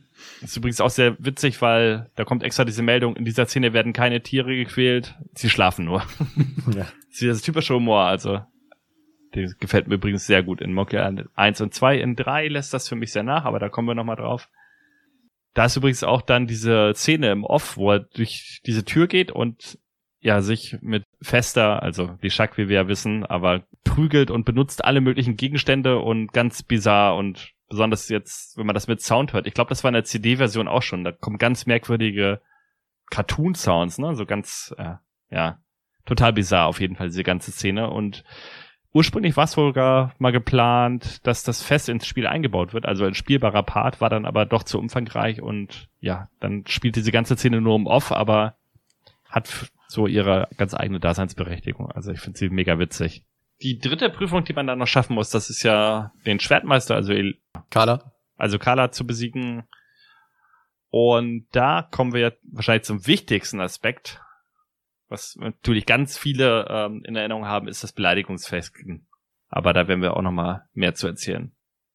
Ja, und wenn man dann die drei Prüfungen geschafft hat, dann wird Elaine von LeChuck entführt. Und dann brauchen wir natürlich ein Schiff und eine Crew, um hinterher zu segeln. Und hier stellt sich jetzt die Frage, ist Guybrush somit überhaupt ein Pirat? Weil die drei wichtig aussehenden Piraten der Scamba sagen ja, er müsse jeweils einen Beweis bringen und müsse im Anschluss mit ihnen auch noch Grog trinken. Und das schafft er ja nicht. Weil bevor er den Beweis bringen kann und den Grog trinken kann, sind die ja fort. also wenn man Korinthenkacker sein will, kann man sagen, im ersten Teil wird er kein Pirat. Aber er wird ein Captain. Captain Guybrush. Ja, dann Schiff, genau. Und er tritt ja im zweiten Teil dann auch auf und sagt, er ist ein mächtiger Pirat. Also ja, natürlich, er hat alle Prüfungen abgeschlossen. Nur die letztendliche Prüfung wird im Spiel nicht erteilt. Und es ist mir lustigerweise jetzt auch erst letzte Woche beim Wiederspielen aufgefallen. Das ist mir früher, ich bin da nie drüber gestolpert. Nie. Und jetzt das, das Witzige, das ist vielleicht auch so eine, so eine Charakterfrage, ich weiß es nicht. Mir ist es damals, und da war ich ja wirklich jung, als ich das gespielt habe, mir ist das aufgefallen. Weil ich, ich war so drauf okay. verbissen, dass ich diese Prüfung dann schaffe. Und als es dann einfach dann mit der Reise da weitergeht, ja, und was jetzt? Bin ich jetzt Pirat oder was? so regelkonform. Nein, so regelkonform also nein.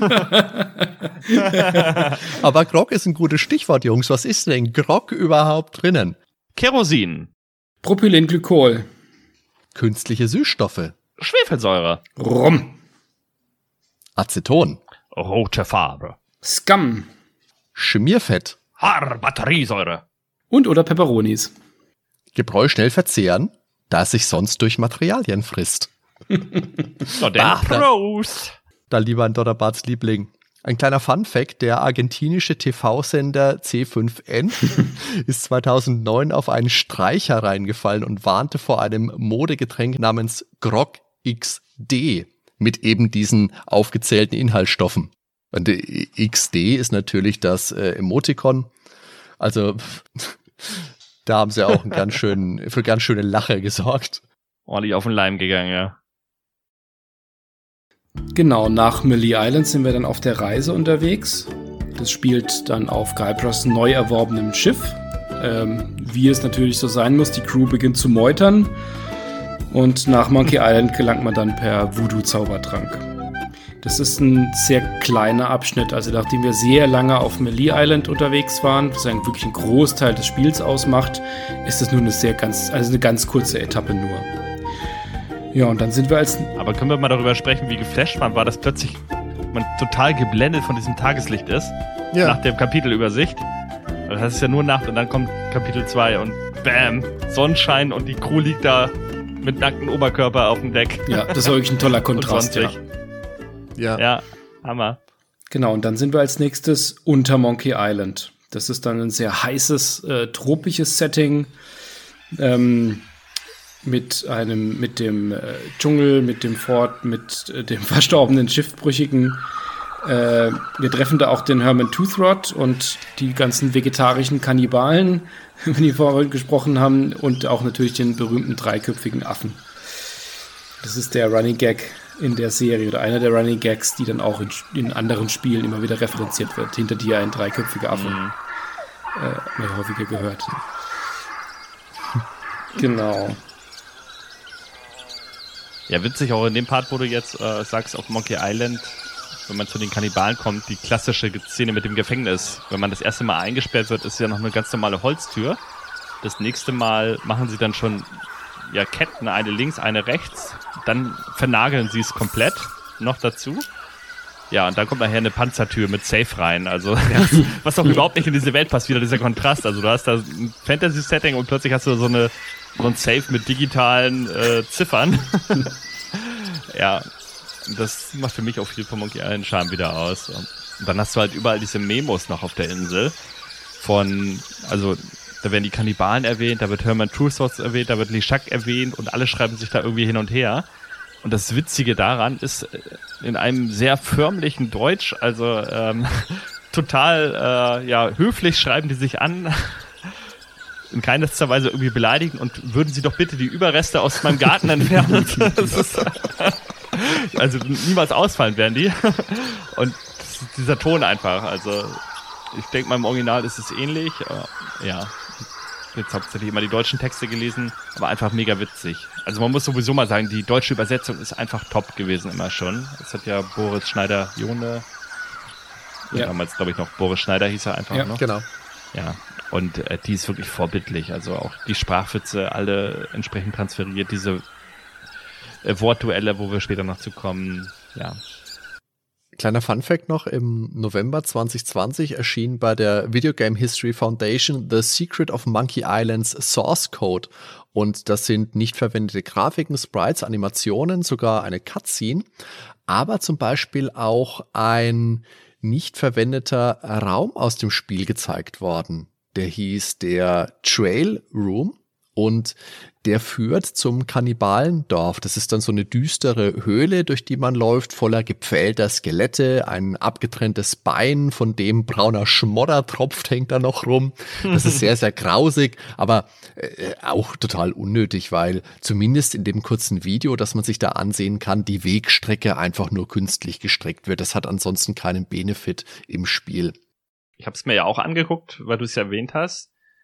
Und ich fand es trotzdem wieder geil, weil ich liebe einfach jedes Pixelart aus Monkey Island und ja, es ist wieder tolle Grafik und für die Atmosphäre, klar, es streckt die Wegzeit, aber mich hätte es auch in keinster Weise gestört, wenn es drin gewesen wäre. Ich glaube aber, dass es insgesamt vielleicht auch dann doch eine Spur zu düster ist. Also ich finde diesen mhm. verstorbenen äh, Schiffbrüchigen, der da rumhängt, weil er sich eine Schaukel bauen wollte, der ist schon ein bisschen gruselig, aber dieser Raum, der ist noch mal extremer, finde ich. Mhm. Also ich, vielleicht war das auch einfach der Hintergedanke dabei.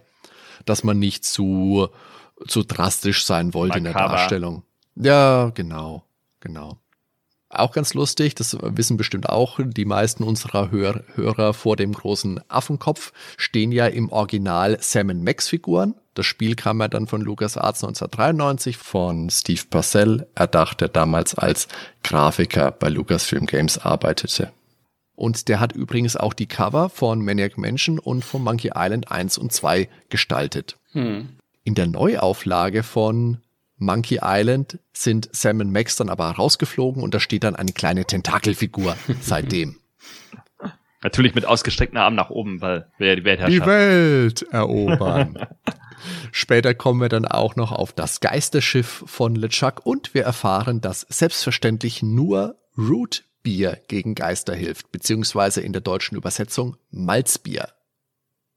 Rootbier ist natürlich unterm Strich, wenn man ganz genau es nehmen will, kein Malzbier, aber es ist eine passende Übersetzung, weil im deutschsprachigen Raum ist ja Rootbier einfach. Ich meine, du bekommst es mal irgendwo in einem, in einem Laden in der Sonderabteilung, ist dann wahrscheinlich auch viel, viel äh, teurer, als wenn du ein normales Malzbier kaufen wolltest, aber es funktioniert genauso. Also es hat, hat er auch sehr gut Ja. übersetzt. Das ist clever übersetzt, ja. Und jetzt das Finale.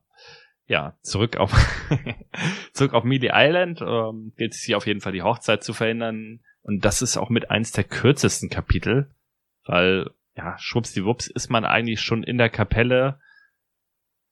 Ja, du hast von dem Film die Reifeprüfung äh, äh, erwähnt, dass es daran erinnert, Hardy. Ich habe den Film leider noch nicht gesehen. Willst du das vielleicht einmal kurz beschreiben, inwiefern da die Szene auch drin ist? Da geht es im Endeffekt auch nur darum, dass er in die äh, Hochzeitsgesellschaft rein crasht und eben Elaine schreit. Das ist zum Beispiel auch in den Simpsons mal referenziert Ah, worden. Okay. In der Folge mit äh, Opa Daher Simpson. also. Ja, ja. Also du, du kennst die Szene, auch wenn du den Film nicht kennst. Ja, jetzt macht das natürlich auch alles Sinn, was du vorhin gesagt hast mit dem Namen Elaine und so, wenn das da genau die Szene ist und Elaine geschrien wird. Du, du musst sehen, der, Fi- der Film Ja. ist so alt, da war Dustin Hoffman der junge Liebhaber.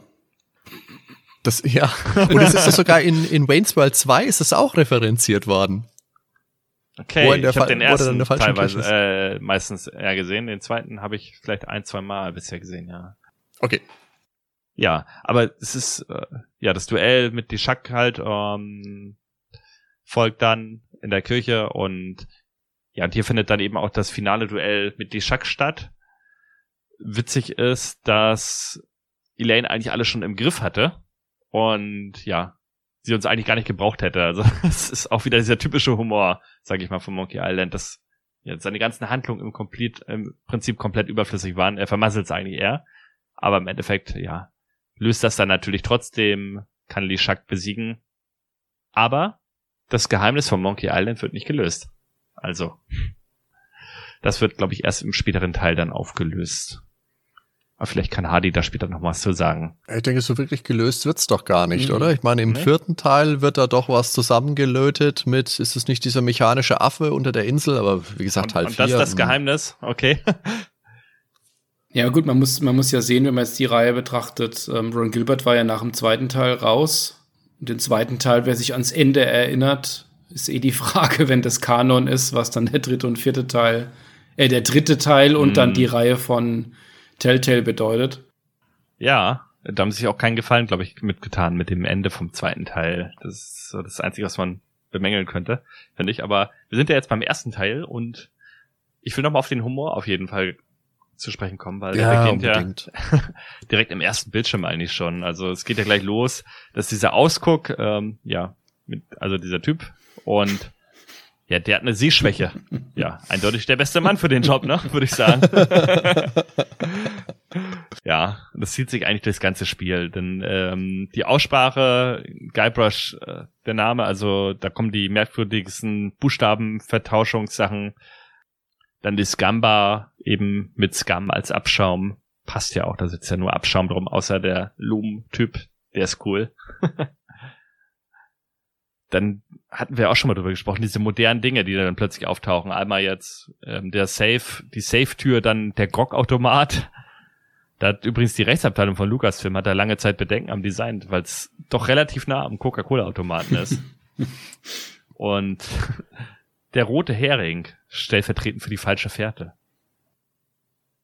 Genau, da gab es dann wirklich einen roten Hering im Spiel. Ja. Ich kenne das Sprichwort gar nicht, glaube ich, mit dem roten Hering, aber ja. Ist das ein englisches? Red Herring eigentlich, ja.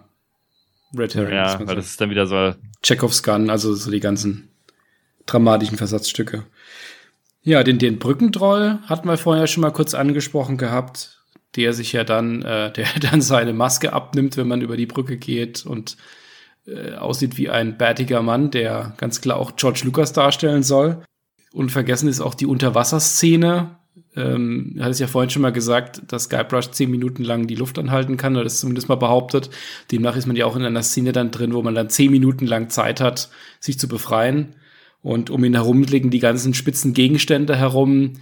Ähm, und am Ende des Tages muss man nur das Gewicht, an dem er befestigt ist, dann aufnehmen und kann dann einfach weglaufen. Das hat damals lange gedauert, bis ich da drauf gekommen bin. Hat zehn Minuten gedauert? Ich glaube, nach zehn Minuten war man tot. Also ja, wirklich. deshalb. Nicht. Darauf wollte ich hinaus. ja, das Beleidigungsfechten ist ja noch sehr bekannt. Der ist ja berühmterweise der Autor Orson Scott Card von Enders Game und Co. später etwas abgedriftet, äh, dran beteiligt gewesen an dem, an dem ganzen Hin und Her. Und das ist ja auch eine von den Aspekten von dem ersten Teil, der auch heute noch den meisten Leuten in Erinnerung geblieben ist. Habt ihr das damals auch auf dem Schulhof mit euren Freunden gespielt? Ja, selbstverständlich. Ich mache das heute teilweise noch. Passend. Du kämpfst für eine Kuh. du kämpfst für ein dummer Bauer. An deiner Stelle würde ich zur Landratte werden. Wie passend, hattest du das nicht längst getan? Genau. das Konzept da war natürlich, nachdem man äh, das eine Weile gespielt hat, hat man gemerkt, man muss da die richtigen Antworten auf die jeweilige Beleidigung ähm, erlernen. Das heißt, es geht ja der Kampf, der Schwertkampf geht rein über das Dialogmenü. Und ähm, ja, das Grundprinzip geht darauf zurück, dass der Ron Gilbert damals auch viele klassische Piratenfilme angeschaut hat und da wurde bei den Kämpfen auch viel beschimpft. Da haben auch bestimmt viele von den alten Errol Flynn Klassikern mit reingespielt. Ähm, dadurch, dass es ja die Kern, nur die Kernmechanik gab an der Stelle der Interaktion, dass man über ein ähm, Dialogmenü gegangen ist, hat man sich überlegt, wie könnte man aus diesem Dialogmenü raus diesen Schwerkampf simulieren. Und ich finde, das haben sie konzeptionell wirklich super gelöst. Ja. Das ist quasi das Element von Monkey Island, wo, denke ich, jeder sofort dran denkt, wenn er den Namen hört, das Beleidigungsfechten. Und alleine, ich, ich kenne jetzt niemand, also jeder, der mal irgendwie ein Spiel gespielt hat, wenn du sagst, du kämpfst wie ein dummer Bauer, das kann dir jeder beantworten. Abseits davon haben wir noch so, so nette Gags wie das Gummihuhn natürlich, das ja auch total abstrus ist in diesem Piratensetting.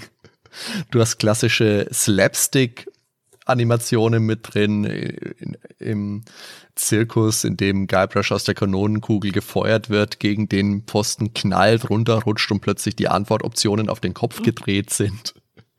Das ist äh, also wirklich das Spiel per se ist schon sehr, sehr lustig, aber die geniale Übersetzung von Boris, die die hebt das einfach auch nochmal auf ein ganz anderes Level. Also das ist, also Spiele stehen und fallen mit ihrer Übersetzung. Hier hat es wirklich dem Spiel sehr, sehr dazu beigetragen, sehr, sehr geholfen, dass das wirklich auch heute noch so gut funktioniert und heute noch so positiv in unseren Gedanken verankert ist. Mhm. Später gibt's dann noch diesen Baumstumpf. Den habe ich tatsächlich, diesen Baumstumpf im Labyrinth, den habe ich jahrelang ignoriert. Den habe ich erst ganz, ganz spät irgendwann mal entdeckt, dass man diesen Baumstumpf entdeckt und, äh, entdeckt und dann steht da, du musst Disk 22 einlegen. Das macht natürlich auch nur eine Diskettenversion Sinn, deswegen ist es für spätere CD-ROM-Neuauflagen auch rausgeflogen. Ich habe mal gehört, dass da auch dass es da auch Anrufe tatsächlich gab äh, beim Support und dann haben sie es auch für die späteren Versionen allein deswegen dann auch schon rausgenommen, ja. In Monkey Island 2 wird er darauf auch nochmal Bezug genommen, genommen auf Dinky Island, wenn man die Hotline anrufen kann. Hin und wieder wird die vierte Wand durchbrochen und der Spieler direkt angesprochen. Beispielsweise hatten wir vorhin schon mit dem Gummibaum, dass unten ein Gummibaum stand, der ihn gerettet hat. Oder eben auch ganz am Schluss das berühmte Zahle nie mehr als 50 Mark für ein Computerspiel. Wow, Leute, das ist eine Menge Inhalt heute. Lass uns doch mal gucken, wie viel Uhr haben wir denn jetzt? Ähm, bei mir ist es 10 Uhr. Immer noch. Ja, komisch. Und okay, sind wir heute vielleicht einfach ein bisschen flott. Kann ja auch mal sein. Jo, klar. Unter einer Minute. Top.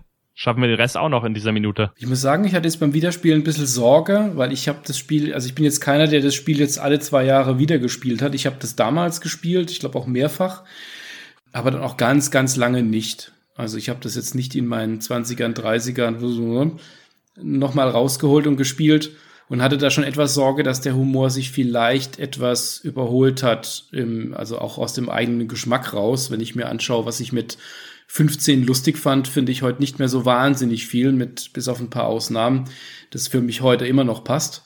Ich war aber tatsächlich sehr positiv überrascht. Also der Humor funktioniert für mich zumindest mal immer noch sehr gut. Also ist jetzt kein, dass man jetzt permanent schreiend da liegt vor Lachen, aber das ist, ist von subtil bis auch mal Slapstick, aber immer clever, immer gut geschrieben und der Humor passt und erinnert jetzt äh, heute vor allen Dingen auch daran, wie ähnlich das ähm, abläuft, wenn man sowas wie Thimbleweed Park jetzt vielleicht vor ein, zwei, drei Jahren gespielt hat. Das geht schon in eine ähnliche Richtung. Und aber was ihn besonders gemacht hat, er war halt sehr breit, er war zwar insgesamt harmlos, aber ist auch mal wieder etwas leicht ausgebrochen, dass es dann doch etwas rotziger war, äh, war auch immer immer clever und, und skurril mit dabei. Hat einfach super funktioniert und auch insgesamt innerhalb des Settings gut geklappt. Ich kann es dir ehrlich gesagt gar nicht so beantworten, was dieser Humor ausgemacht hat. Wahrscheinlich war es Ron Gilbert irgendwie, der den da reingebracht hat, weil der hat ja am dritten Teil so soweit ich weiß, nicht mehr mitgearbeitet. Und ja. der dritte Teil, der hatte irgendwie diesen Humor nicht mehr. Also der, den fand ich von Anfang an vom Humor anders, äh, vom Humor anders als Teil 1 und 2. Und die hatten irgendwie diesen ganz speziellen Humor. Ähm, ich habe das übrigens auch, was Dan hat, ähm, aber nicht sehr häufig. Also mir fällt jetzt nur ein konkretes Beispiel ein bei Sachen, die ich früher lustig fand. Also es war zum Beispiel Helden in Strumpfhosen. Den fand ich damals extrem witzig und jetzt fand ich ihn teilweise echt überzogen und nervig, ähm, mm, schwer mm. anzuschauen. Spaceballs dagegen kann ich immer wieder gucken. Der wird nie langweilig, obwohl der durchkämmt die Wüste. Regisseur ist. durchkämmt die Wüste. Komm, nee, da müssen wir extra. wenn wir irgendwann mal eine Filmfolge machen sollten, auch wenn es vielleicht nicht gewünscht ist laut Umfrage, wenn, dann machen wir über Spaceballs. ja. ja, nein, aber ich glaube, der Humor ist sogar ein bisschen ähnlich im Monkey Island. Also es ist halt total äh, unerwartete, ne? Wie du schon sagst, äh, mit diesen modernen Sachen, die dann plötzlich auftauchen. Die, die Antwortmöglichkeiten einfach. Ähm, diese Sprachgags, dass man sich über seinen Namen lustig machen kann. Äh, Im zweiten Teil die ganzen Dialoge, wenn du diesen, wenn du den Drink bestellen willst an der Bar, ich glaube, das waren auch einfach extrem witzige Antwortmöglichkeiten. Und ja, nach wie vor flasht mich der Humor. Also hat mir immer noch sehr viel Spaß gemacht. Also ich finde das Besondere am Humor ist, er ist leicht. Es ist ein, also es ist kein anzüglicher, es ist ein, sagen wir, ein familienfreundlicher Humor und es werden auch gruseligere Szenen, wie beispielsweise der Kopf des Navigators, wieder aufgeheitert. Und das trägt für mich sehr zum Wohlfühlgefühl von Monkey Island bei. Es ist kein Humor, bei dem ich jetzt auch damals schon nicht laut losgelacht hätte oder generell in Lachkrämpfe verfallen wäre. Aber es ist einfach einer, mit dem ich mich sehr, sehr wohl gefühlt habe, damals wie heute. Und zu Monkey Island 3 muss ich jetzt auch noch einmal kurz ähm, ergänzen, dass das mit dem Papa Pichu Gag einen jetzt mal medienübergreifend in meinem Empfinden einen der besten Gags überhaupt hat. Also ich finde auch Monkey Island 3 ist ein sehr, sehr lustiges Spiel ähm, familienfreundlich, hast du eben gesagt. Ja. Jetzt denke ich aber gerade an die Schlusssequenz, wenn man die Schack besiegt und er zersplattert, dann siehst du dein Skelett, das fällt in sich zusammen. Mhm. Das wird dann extra nochmal wiederholt, weil es so schön war. Und dann siehst du es nochmal aus der Helikopterperspektive. Also. Da hast du recht, ja, da hast du vollkommen recht. Lustigerweise ist das, Mortal Kombat eigentlich.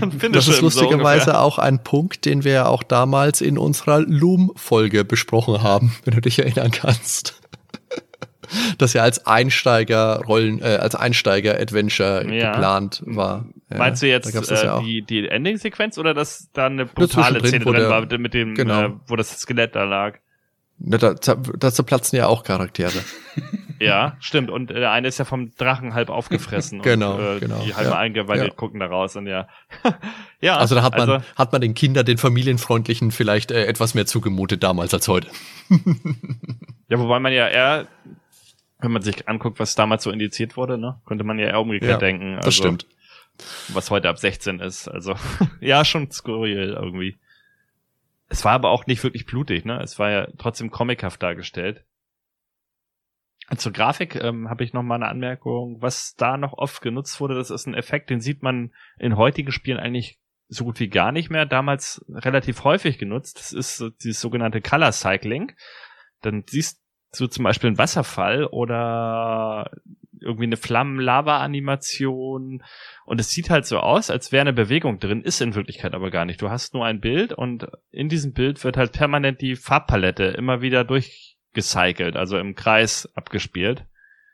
Ähm, und dadurch sieht es aus wie eine Animation. Also müsst ihr sonst mal im Internet googeln, da gibt es auch ähm, einen Künstler, der macht heutzutage grandiose Grafiken mit dieser Technik immer noch. Und dann sieht's halt aus wie ein Wasserfall, der da in irgendwelchen tropischen ja, Wäldern in die Tiefe stürzt, ganz ohne, dass wirklich Animationen eigentlich drin sind. Und das hat Monkey Island zum Beispiel später auch in diesem, in dieser Lavahöhle, wo man dann das Geisterschiff findet im dritten Kapitel auf Monkey Island oder unter Monkey Island. Da haben sie es auf jeden Fall genutzt. Eventuell auch vorher schon, aber da kann ich es mit Sicherheit sagen, dass die Technik da auftaucht. Und natürlich die Nahaufnahmen, ne? Ähm, die sind absolut grandios. Und tatsächlich sieht Guybrush ein bisschen aus wie Luke Skywalker. Ist mir damals, glaube ich, nie aufgefallen. Aber die haben schon was voneinander. Das stimmt. Und auch die anderen, zumindest die weiblichen Charaktere, haben ja Vorbilder zumindest. Für das Close-up von Elaine hat man sich die Grafikerin Avril Harrison zum Vorbild genommen und für Carla, die Schwertmeisterin, die Carla Green. Die war damals verantwortlich für den Product Support bei Lucasfilm Games. Fandet ihr, dass das dass das gut zusammengepasst hat. Also ich finde die, die Grafik jetzt im Spiel mit den Sprites und Hintergründen finde ich wunderbar. Und ich finde auch die, die ähm, Porträtbilder auch wirklich sehr gelungen.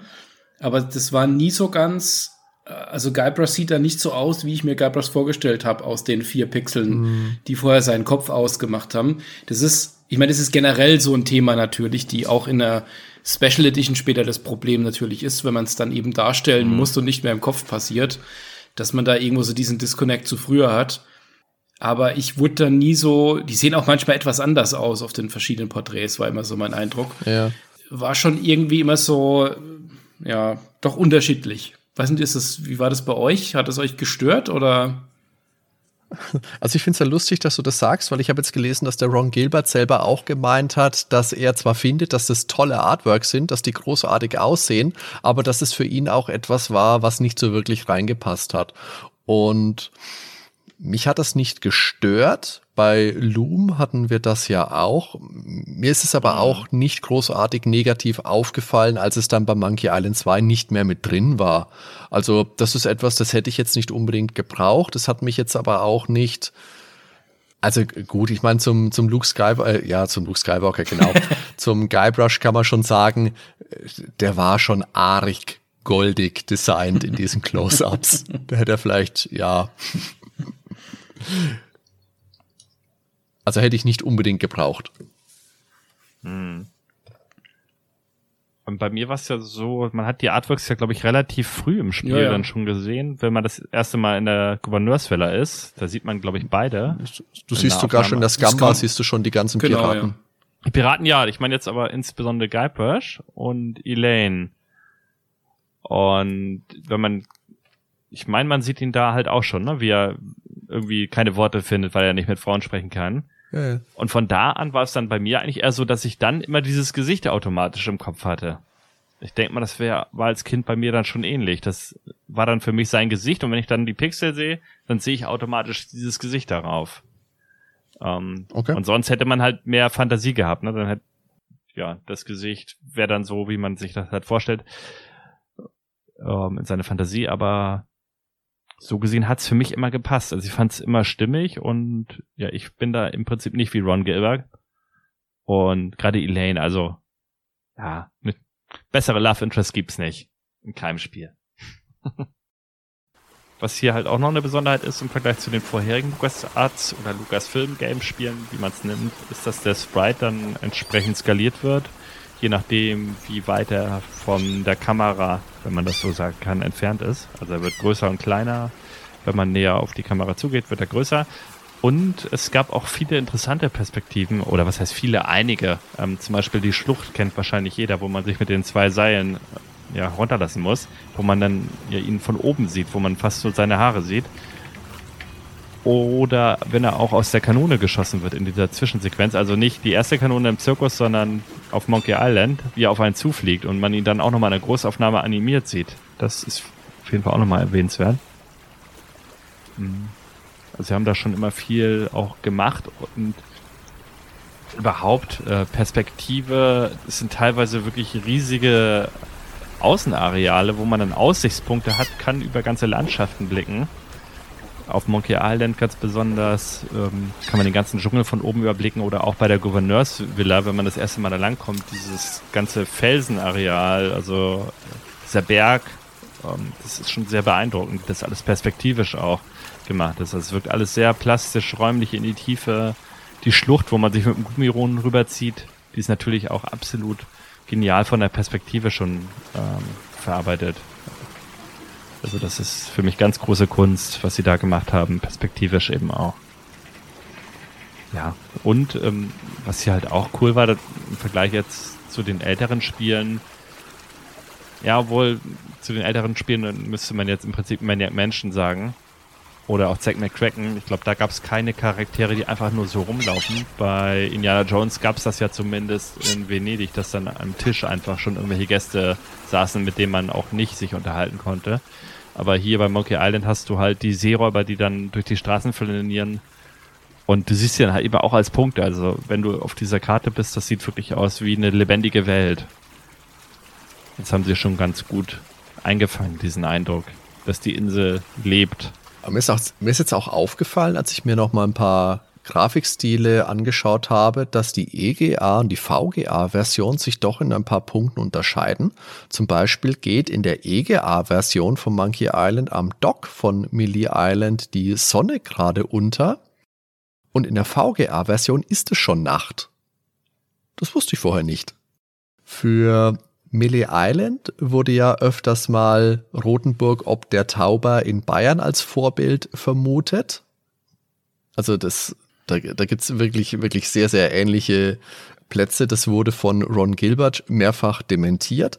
Aber natürlich diente Rotenburg als Grundlage für Gabriel Knight 2, The Beast Within, das Ben und ich ja auch schon im Podcast besprochen haben. Na, war eine schöne Folge. Hat Spaß gemacht. Ja, wir hatten ja schon mal die Musik angesprochen, die einfach großartige Musik, das fängt beim Titelthema an, das allmächtige Titellied, ähm, tropisch, piratig, Abenteuer, die Instrumente, die Steel Drums, äh, Kalimba, was da auch immer drin ist, also es wirkt einfach stimmig, äh, unverwüstlicher Klassiker. Und das ist ein Stück, das brennt sich einfach ins Hirn und kommt nie wieder raus. Wie diese Würmer aus Star Trek 2, der Zorn des Khan. Das sind mal Ohrwürmer. Ich glaube, den Film muss ich noch mal sehen. Ich habe sehr viel Gutes über den gehört. Ich der ist auch gut. glaube ich, tatsächlich nur ab Teil drei oder vier erst geguckt. Ja. Und der soll ja, ja richtig gut sein. Also, und da ist auch so ein Ohrwurm-Lied, oder was?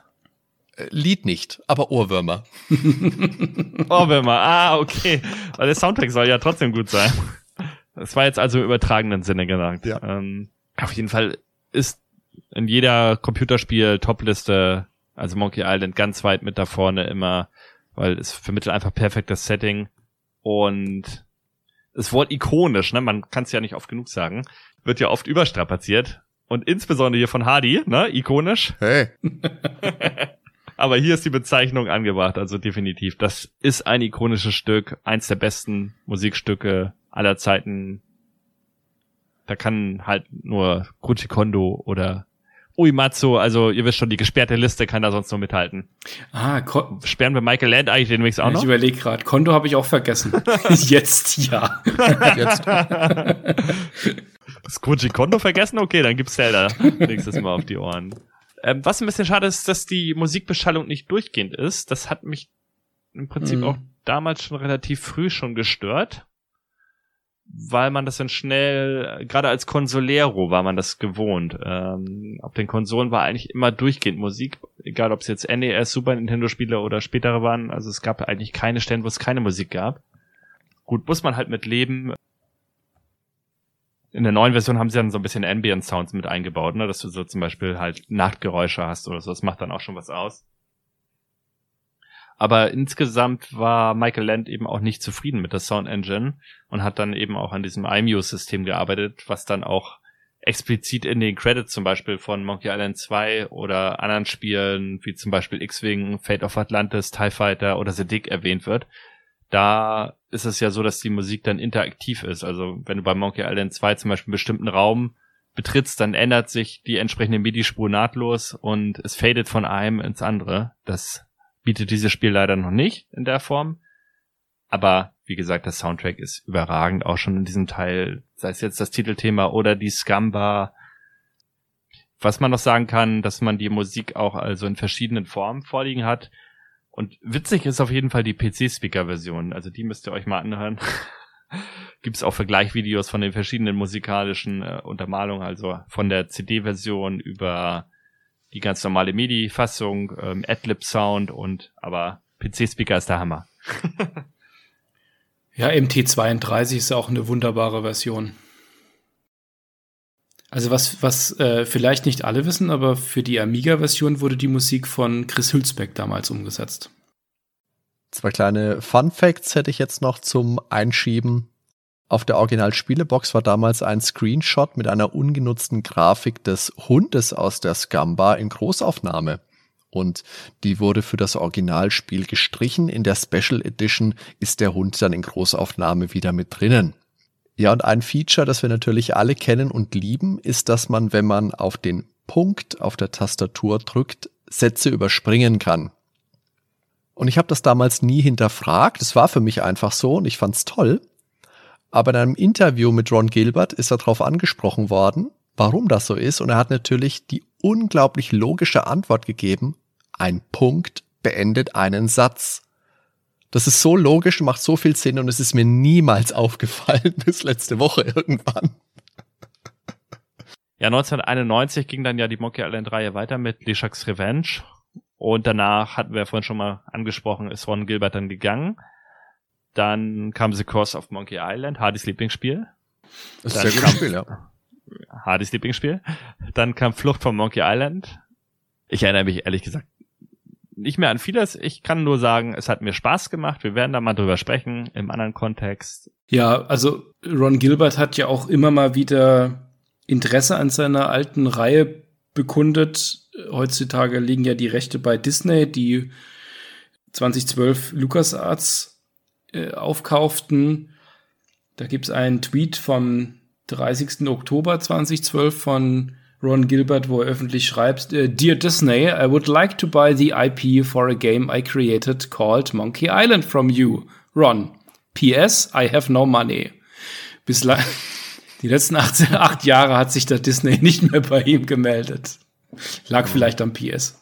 Und jetzt im Januar 2021 wurde ja angekündigt zuerst, dass die Star Wars Spiele fortan wieder unter dem Lucasfilm Games Label erscheinen sollen und dann wurde auch noch ein neues Indiana Jones angeteasert. Also könnte sein, dass da Raum auch für ein neues Monkey Island besteht.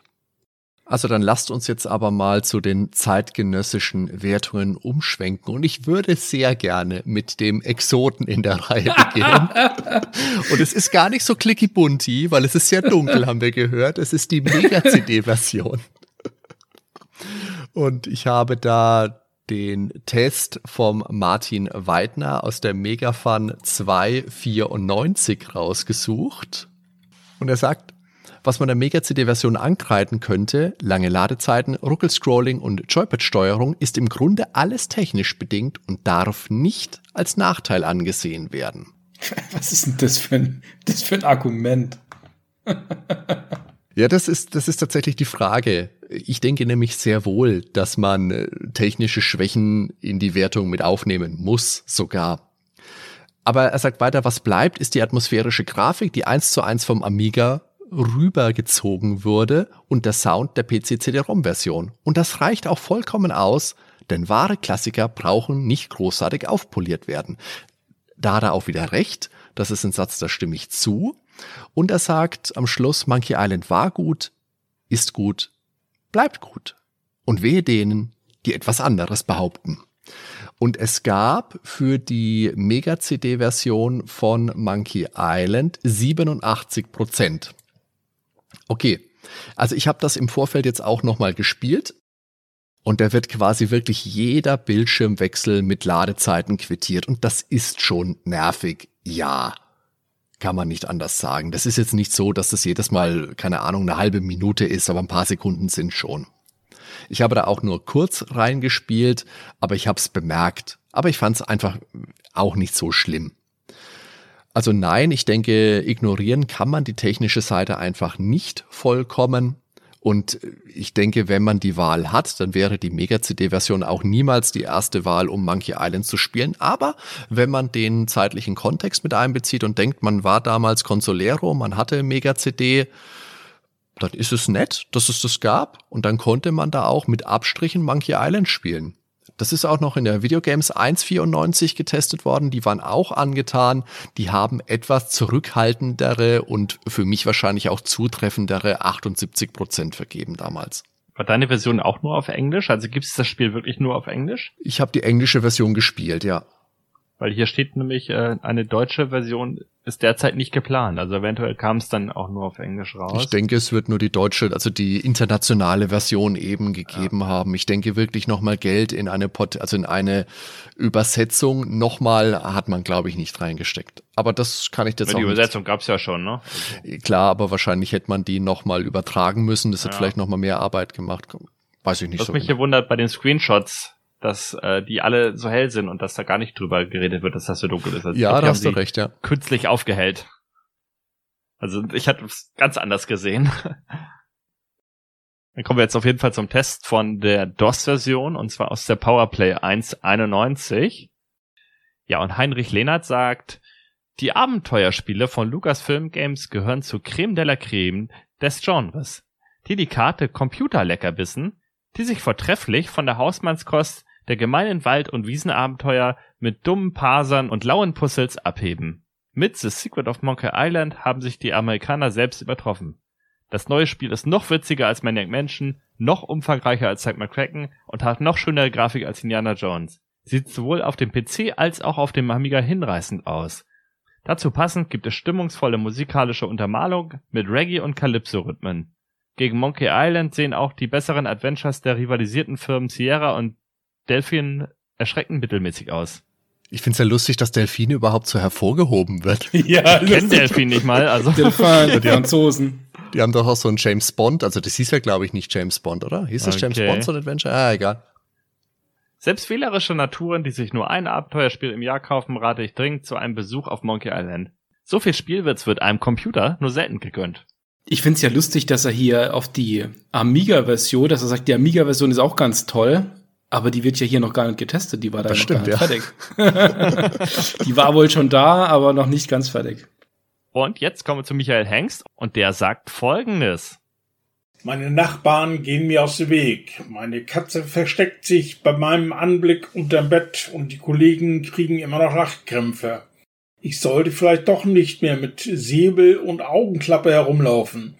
Kurzum, der Monkey Island Virus hat mich total erwischt. Die Schmunkelgrafik, der fetzige Musikkartensound und die fantastische Geschichte gehört zum Feinsten, was der Adventure-Fangemeinde zum Weihnachtsbraten passieren kann.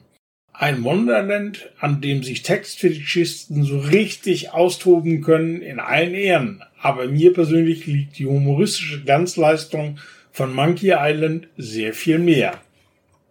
Ja, vielen lieben Dank an den Michael Hengst, der den kleinen Spaß mitgemacht hat und sein Fazit von 1991 für uns nochmal taufrisch eingesprochen hat. Viele Grüße, Michael, dank dir. Dankeschön. Genau, also insgesamt gab es 92% für die MS-DOS-Version, davon 91% Grafik. Sound 73, ähm, okay, es war nicht alles musikalisch unterlegt, aber das, was da war, hat mindestens eine 95 verdient, wenn nicht noch mehr. 73, ah, weiß ich nicht. Zu der Zeit gab es, glaube ich, nichts Vergleichbares auf dem DOS-PC, was mich ähnlich musikalisch begeistert hätte. Spät im Jahr, zum Jahreswechsel in der 1.91 hat dann der Amiga Joker die Amiga-Fassung ähm, getestet und schreibt eingangs, der Amiga Joker meint, Monkey Island ist eindeutig das bisher beste Lucasfilm Adventure überhaupt. Wenn jetzt mal, also jetzt mal rein sprachlich, wenn ich jetzt mal das eindeutig bisher und überhaupt weglasse, wäre es die gleiche Aussage, aber wahrscheinlich war der Kasten dann zu groß. also das war ja noch eine Zeit, in der der Amiga noch ähm, in vollem Saft stand. Klar hat man da dann schon gesehen, als dann die VGA-Fassung rauskam, dass dann so nach und nach DOS den Amiga schon überholt, aber das war noch eine Zeit, in der wirklich fast zeitgleich die, die Versionen rauskamen und der Amiga eben auch noch bedacht war mit Versionen. Und es war ja auch ein hervorragendes Spiel und entsprechend wurde es auch gefeiert. Und die führen da neben den, neben den spielerischen Qualitäten natürlich auch die typischen zeitlichen Themen mit auf, äh, äh, technischen Themen mit auf, ähm, was es für, wie viele Spielstände man speichern kann und äh, wie viele Farben die, die Grafik mit sich bringt und so, was man damals eben gemacht hat. Auch hier interessant, also es gibt natürlich eine hohe Wertung, 93 Prozent. War, war damals auch die deutsche Fassung, sieht man an den Screenshots, die, da, die sie da getestet haben. Interessanterweise hatte damals die Grafik 83 und der Sound 80 Prozent bekommen hätte ich jetzt in der Rückschau auch deutlich höher gesehen. Die, die hohen Werte gab es dafür, die Handhabung, die Spielidee, den Dauerspaß und Preis-Leistung. Preis 79 Mark.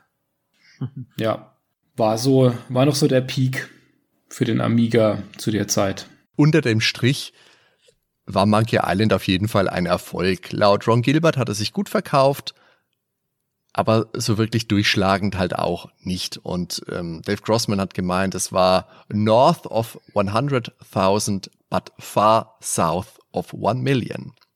Also 200.000 oder so vielleicht dann irgendwie. Ja, weiß es nicht. Ja. ja, aber dann lasst uns doch langsam mal unser Fazit einläuten. Was spricht denn die Uhr inzwischen? Lass mal einen Vergleich machen. Zehn. Ich habe auch zehn. Ging wohl doch flott. Ist es denn ja? hier immer 10 Uhr? Das, der Wahnsinn. Das scheint fast so. Ganz, ganz komisch ist es heute. Also, Monkey Island hat mich sehr geprägt. Der Humor, das Setting, die tolle Optik, die Musik. The Secret of Monkey Island hat wahrscheinlich sogar eine ganze Generation von Gamern nachhaltig beeindruckt und gilt zu Recht als einer der prägendsten und wichtigsten Vertreter des Point-and-Click-Genres. Vielleicht sogar der wichtigste. Ich denke, jeder, der das Spiel damals gespielt hat, hat zumindest, du kämpfst wie ein dummer Bauer, in seinen Wortschatz übernommen und kann passend antworten. Aber warum hat es euch denn geprägt? Liebe Hörer, liebe Hörerinnen, das dürft uns gerne in den Kommentaren mitteilen, aber jetzt erstmal uns, Ben und Daniel.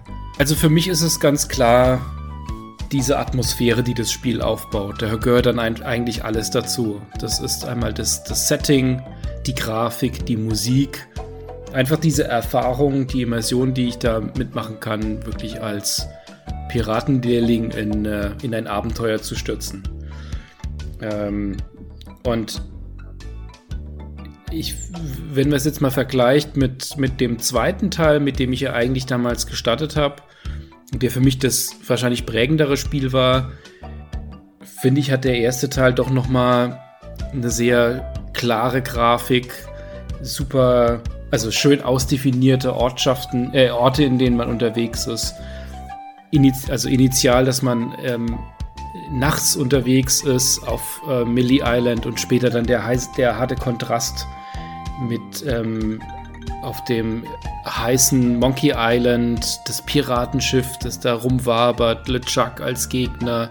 Das hat einfach alles gepasst. Dieses, dieses Szenenwechsel und auch dieses ähm, Hin- und Herschalten, das hat sich einfach angefühlt wie, wie ein Film, wie eine Geschichte, die man selbst spielen kann. Adventures waren ja zu der Zeit noch wirklich das Genre, das man gespielt hat, wenn man eine Geschichte erleben wollte hat sich ja dann nach und nach äh, auch in andere Genres dann noch verbreitet. Aber damals war das einfach so, wenn man einen Film spielen wollte, dann war es ein Adventure und Monkey Island war da einfach wie ein perfekter Piratenfilm, den man da mit viel Humor auch selbst spielen konnte. Da hast du was echt Gutes gesagt, äh, nämlich den Aspekt, dass es wie ein Film ist, was ja auch zu Lukas Film Games eben passt. Und ich glaube, das war auch mit einer der Punkte, warum mich das Spiel damals so geprägt hat. Ich habe es halt in einer Riege mit meinen Lieblingsserien und meinen Lieblingsfilmen eben aufgenommen. Und wie du schon gesagt hast, einfach die Musik, die Grafik, dieses Setting, das war einfach so stimmig insgesamt. Ja, auch der zweite Teil ist natürlich super.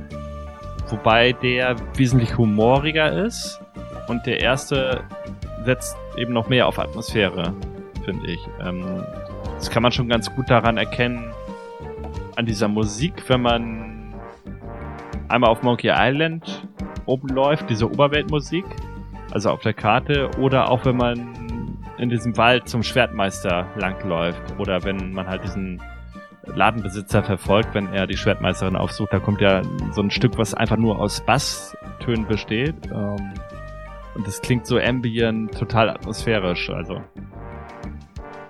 Und das hat der zweite Teil nicht mehr so in der Form, würde ich sagen.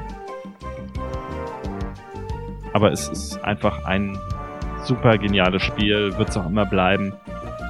Wenn ich mal Kinder haben sollte, will ich es denen auf jeden Fall zeigen. Und ich will es eigentlich jedem zeigen, der es noch nicht kennt. Und wenn irgendwelche jungen Hörer jetzt hier sind, gebt dem Spiel eine Chance. Das ist mein Appell.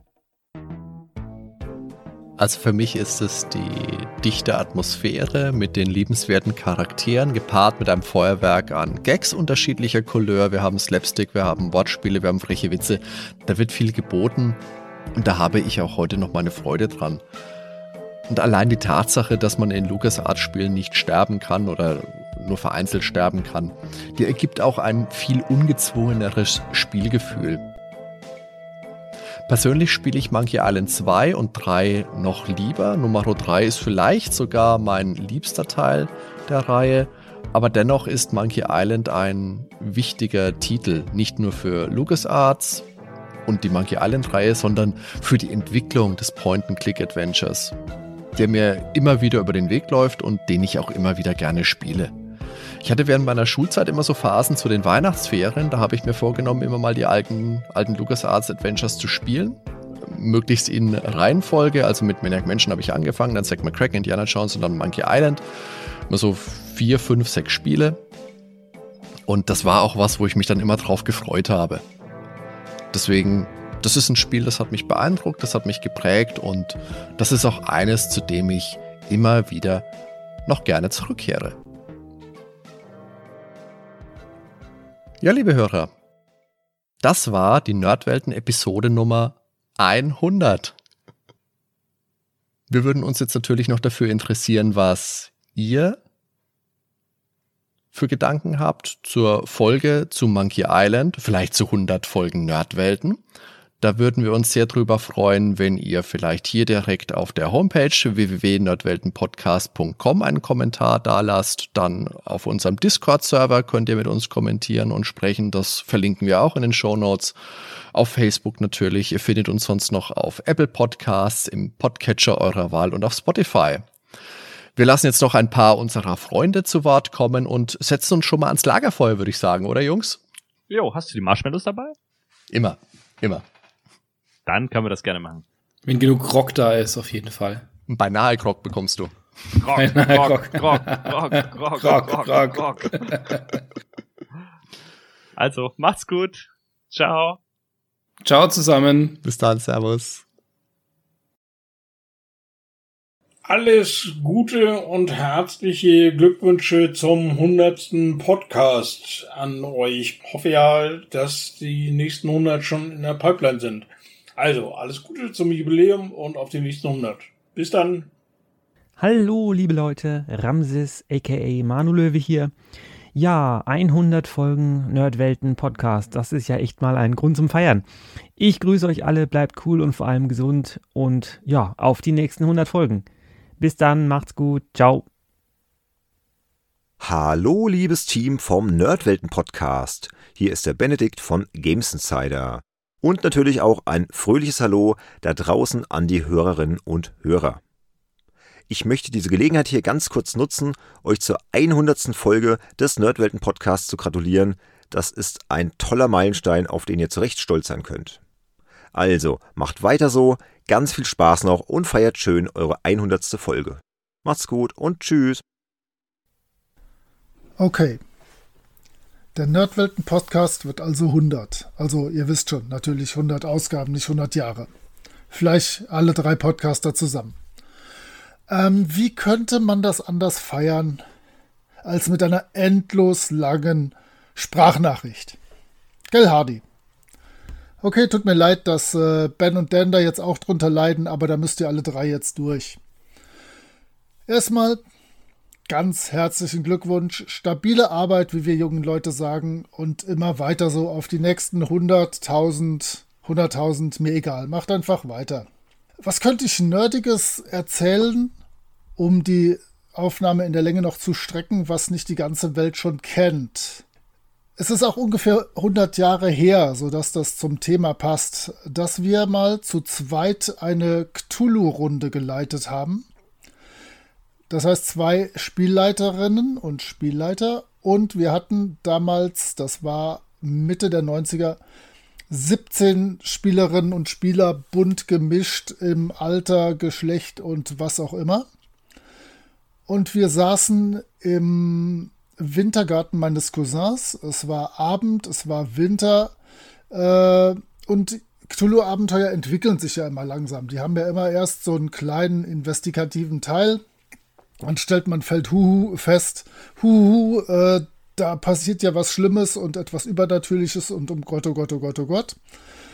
Und in diesem Abenteuer war es überraschenderweise genauso. Da wurde ein Haus durchsucht und ähm, so der große Clou war dann eine Klappe zu öffnen und dann kam dort ein schauriges Monster raus mit entstelltem Babygesicht und ganz grauenhaft fürchterlich und überhaupt. In genau diesem Moment, als ich von dieser Kreatur schilderte, die äh, aus diesem Loch gekrochen kam, klopft es hinter mir richtig Sturm an der Wand, an der Glasscheibe des Wintergartens. Ich habe fast einen Herzinfarkt gekriegt und ähm, von den 17 Spielerinnen und Spielern sind mindestens sieben unter den Tisch gesprungen. Die anderen sind mit den Stühlen nach hinten umgefallen und haben sich genauso erschreckt wie ich.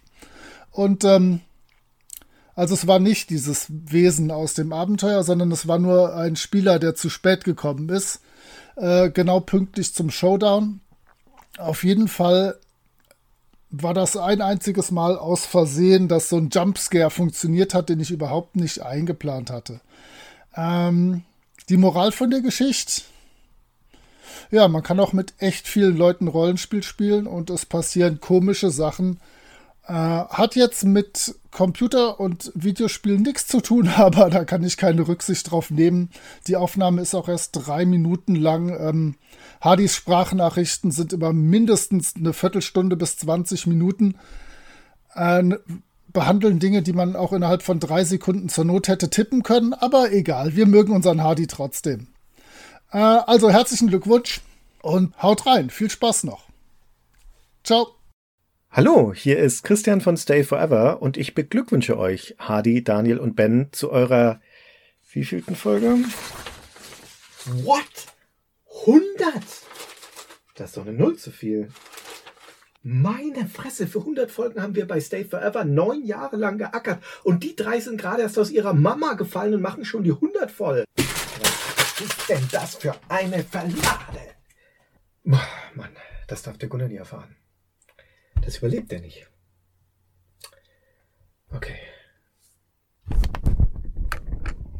Hallo, hier ist Christian von Stay Forever und ich beglückwünsche euch, Hardy, Daniel und Ben, zu eurer hundertsten Folge.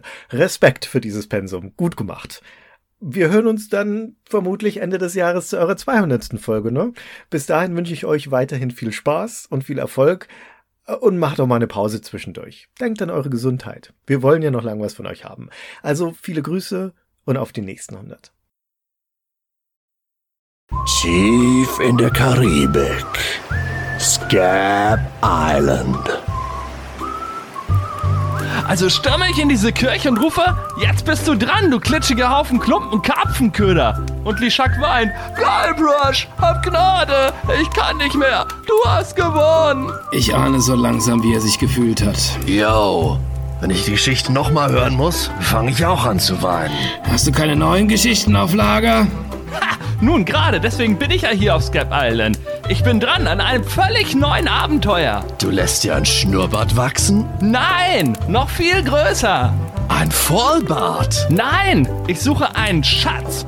Den größten Schatz aller Zeiten. Ein Schatz so wertvoll, so gut versteckt, dass sie die Träume jedes gestandenen Piraten heimsucht. Du meinst Big Group?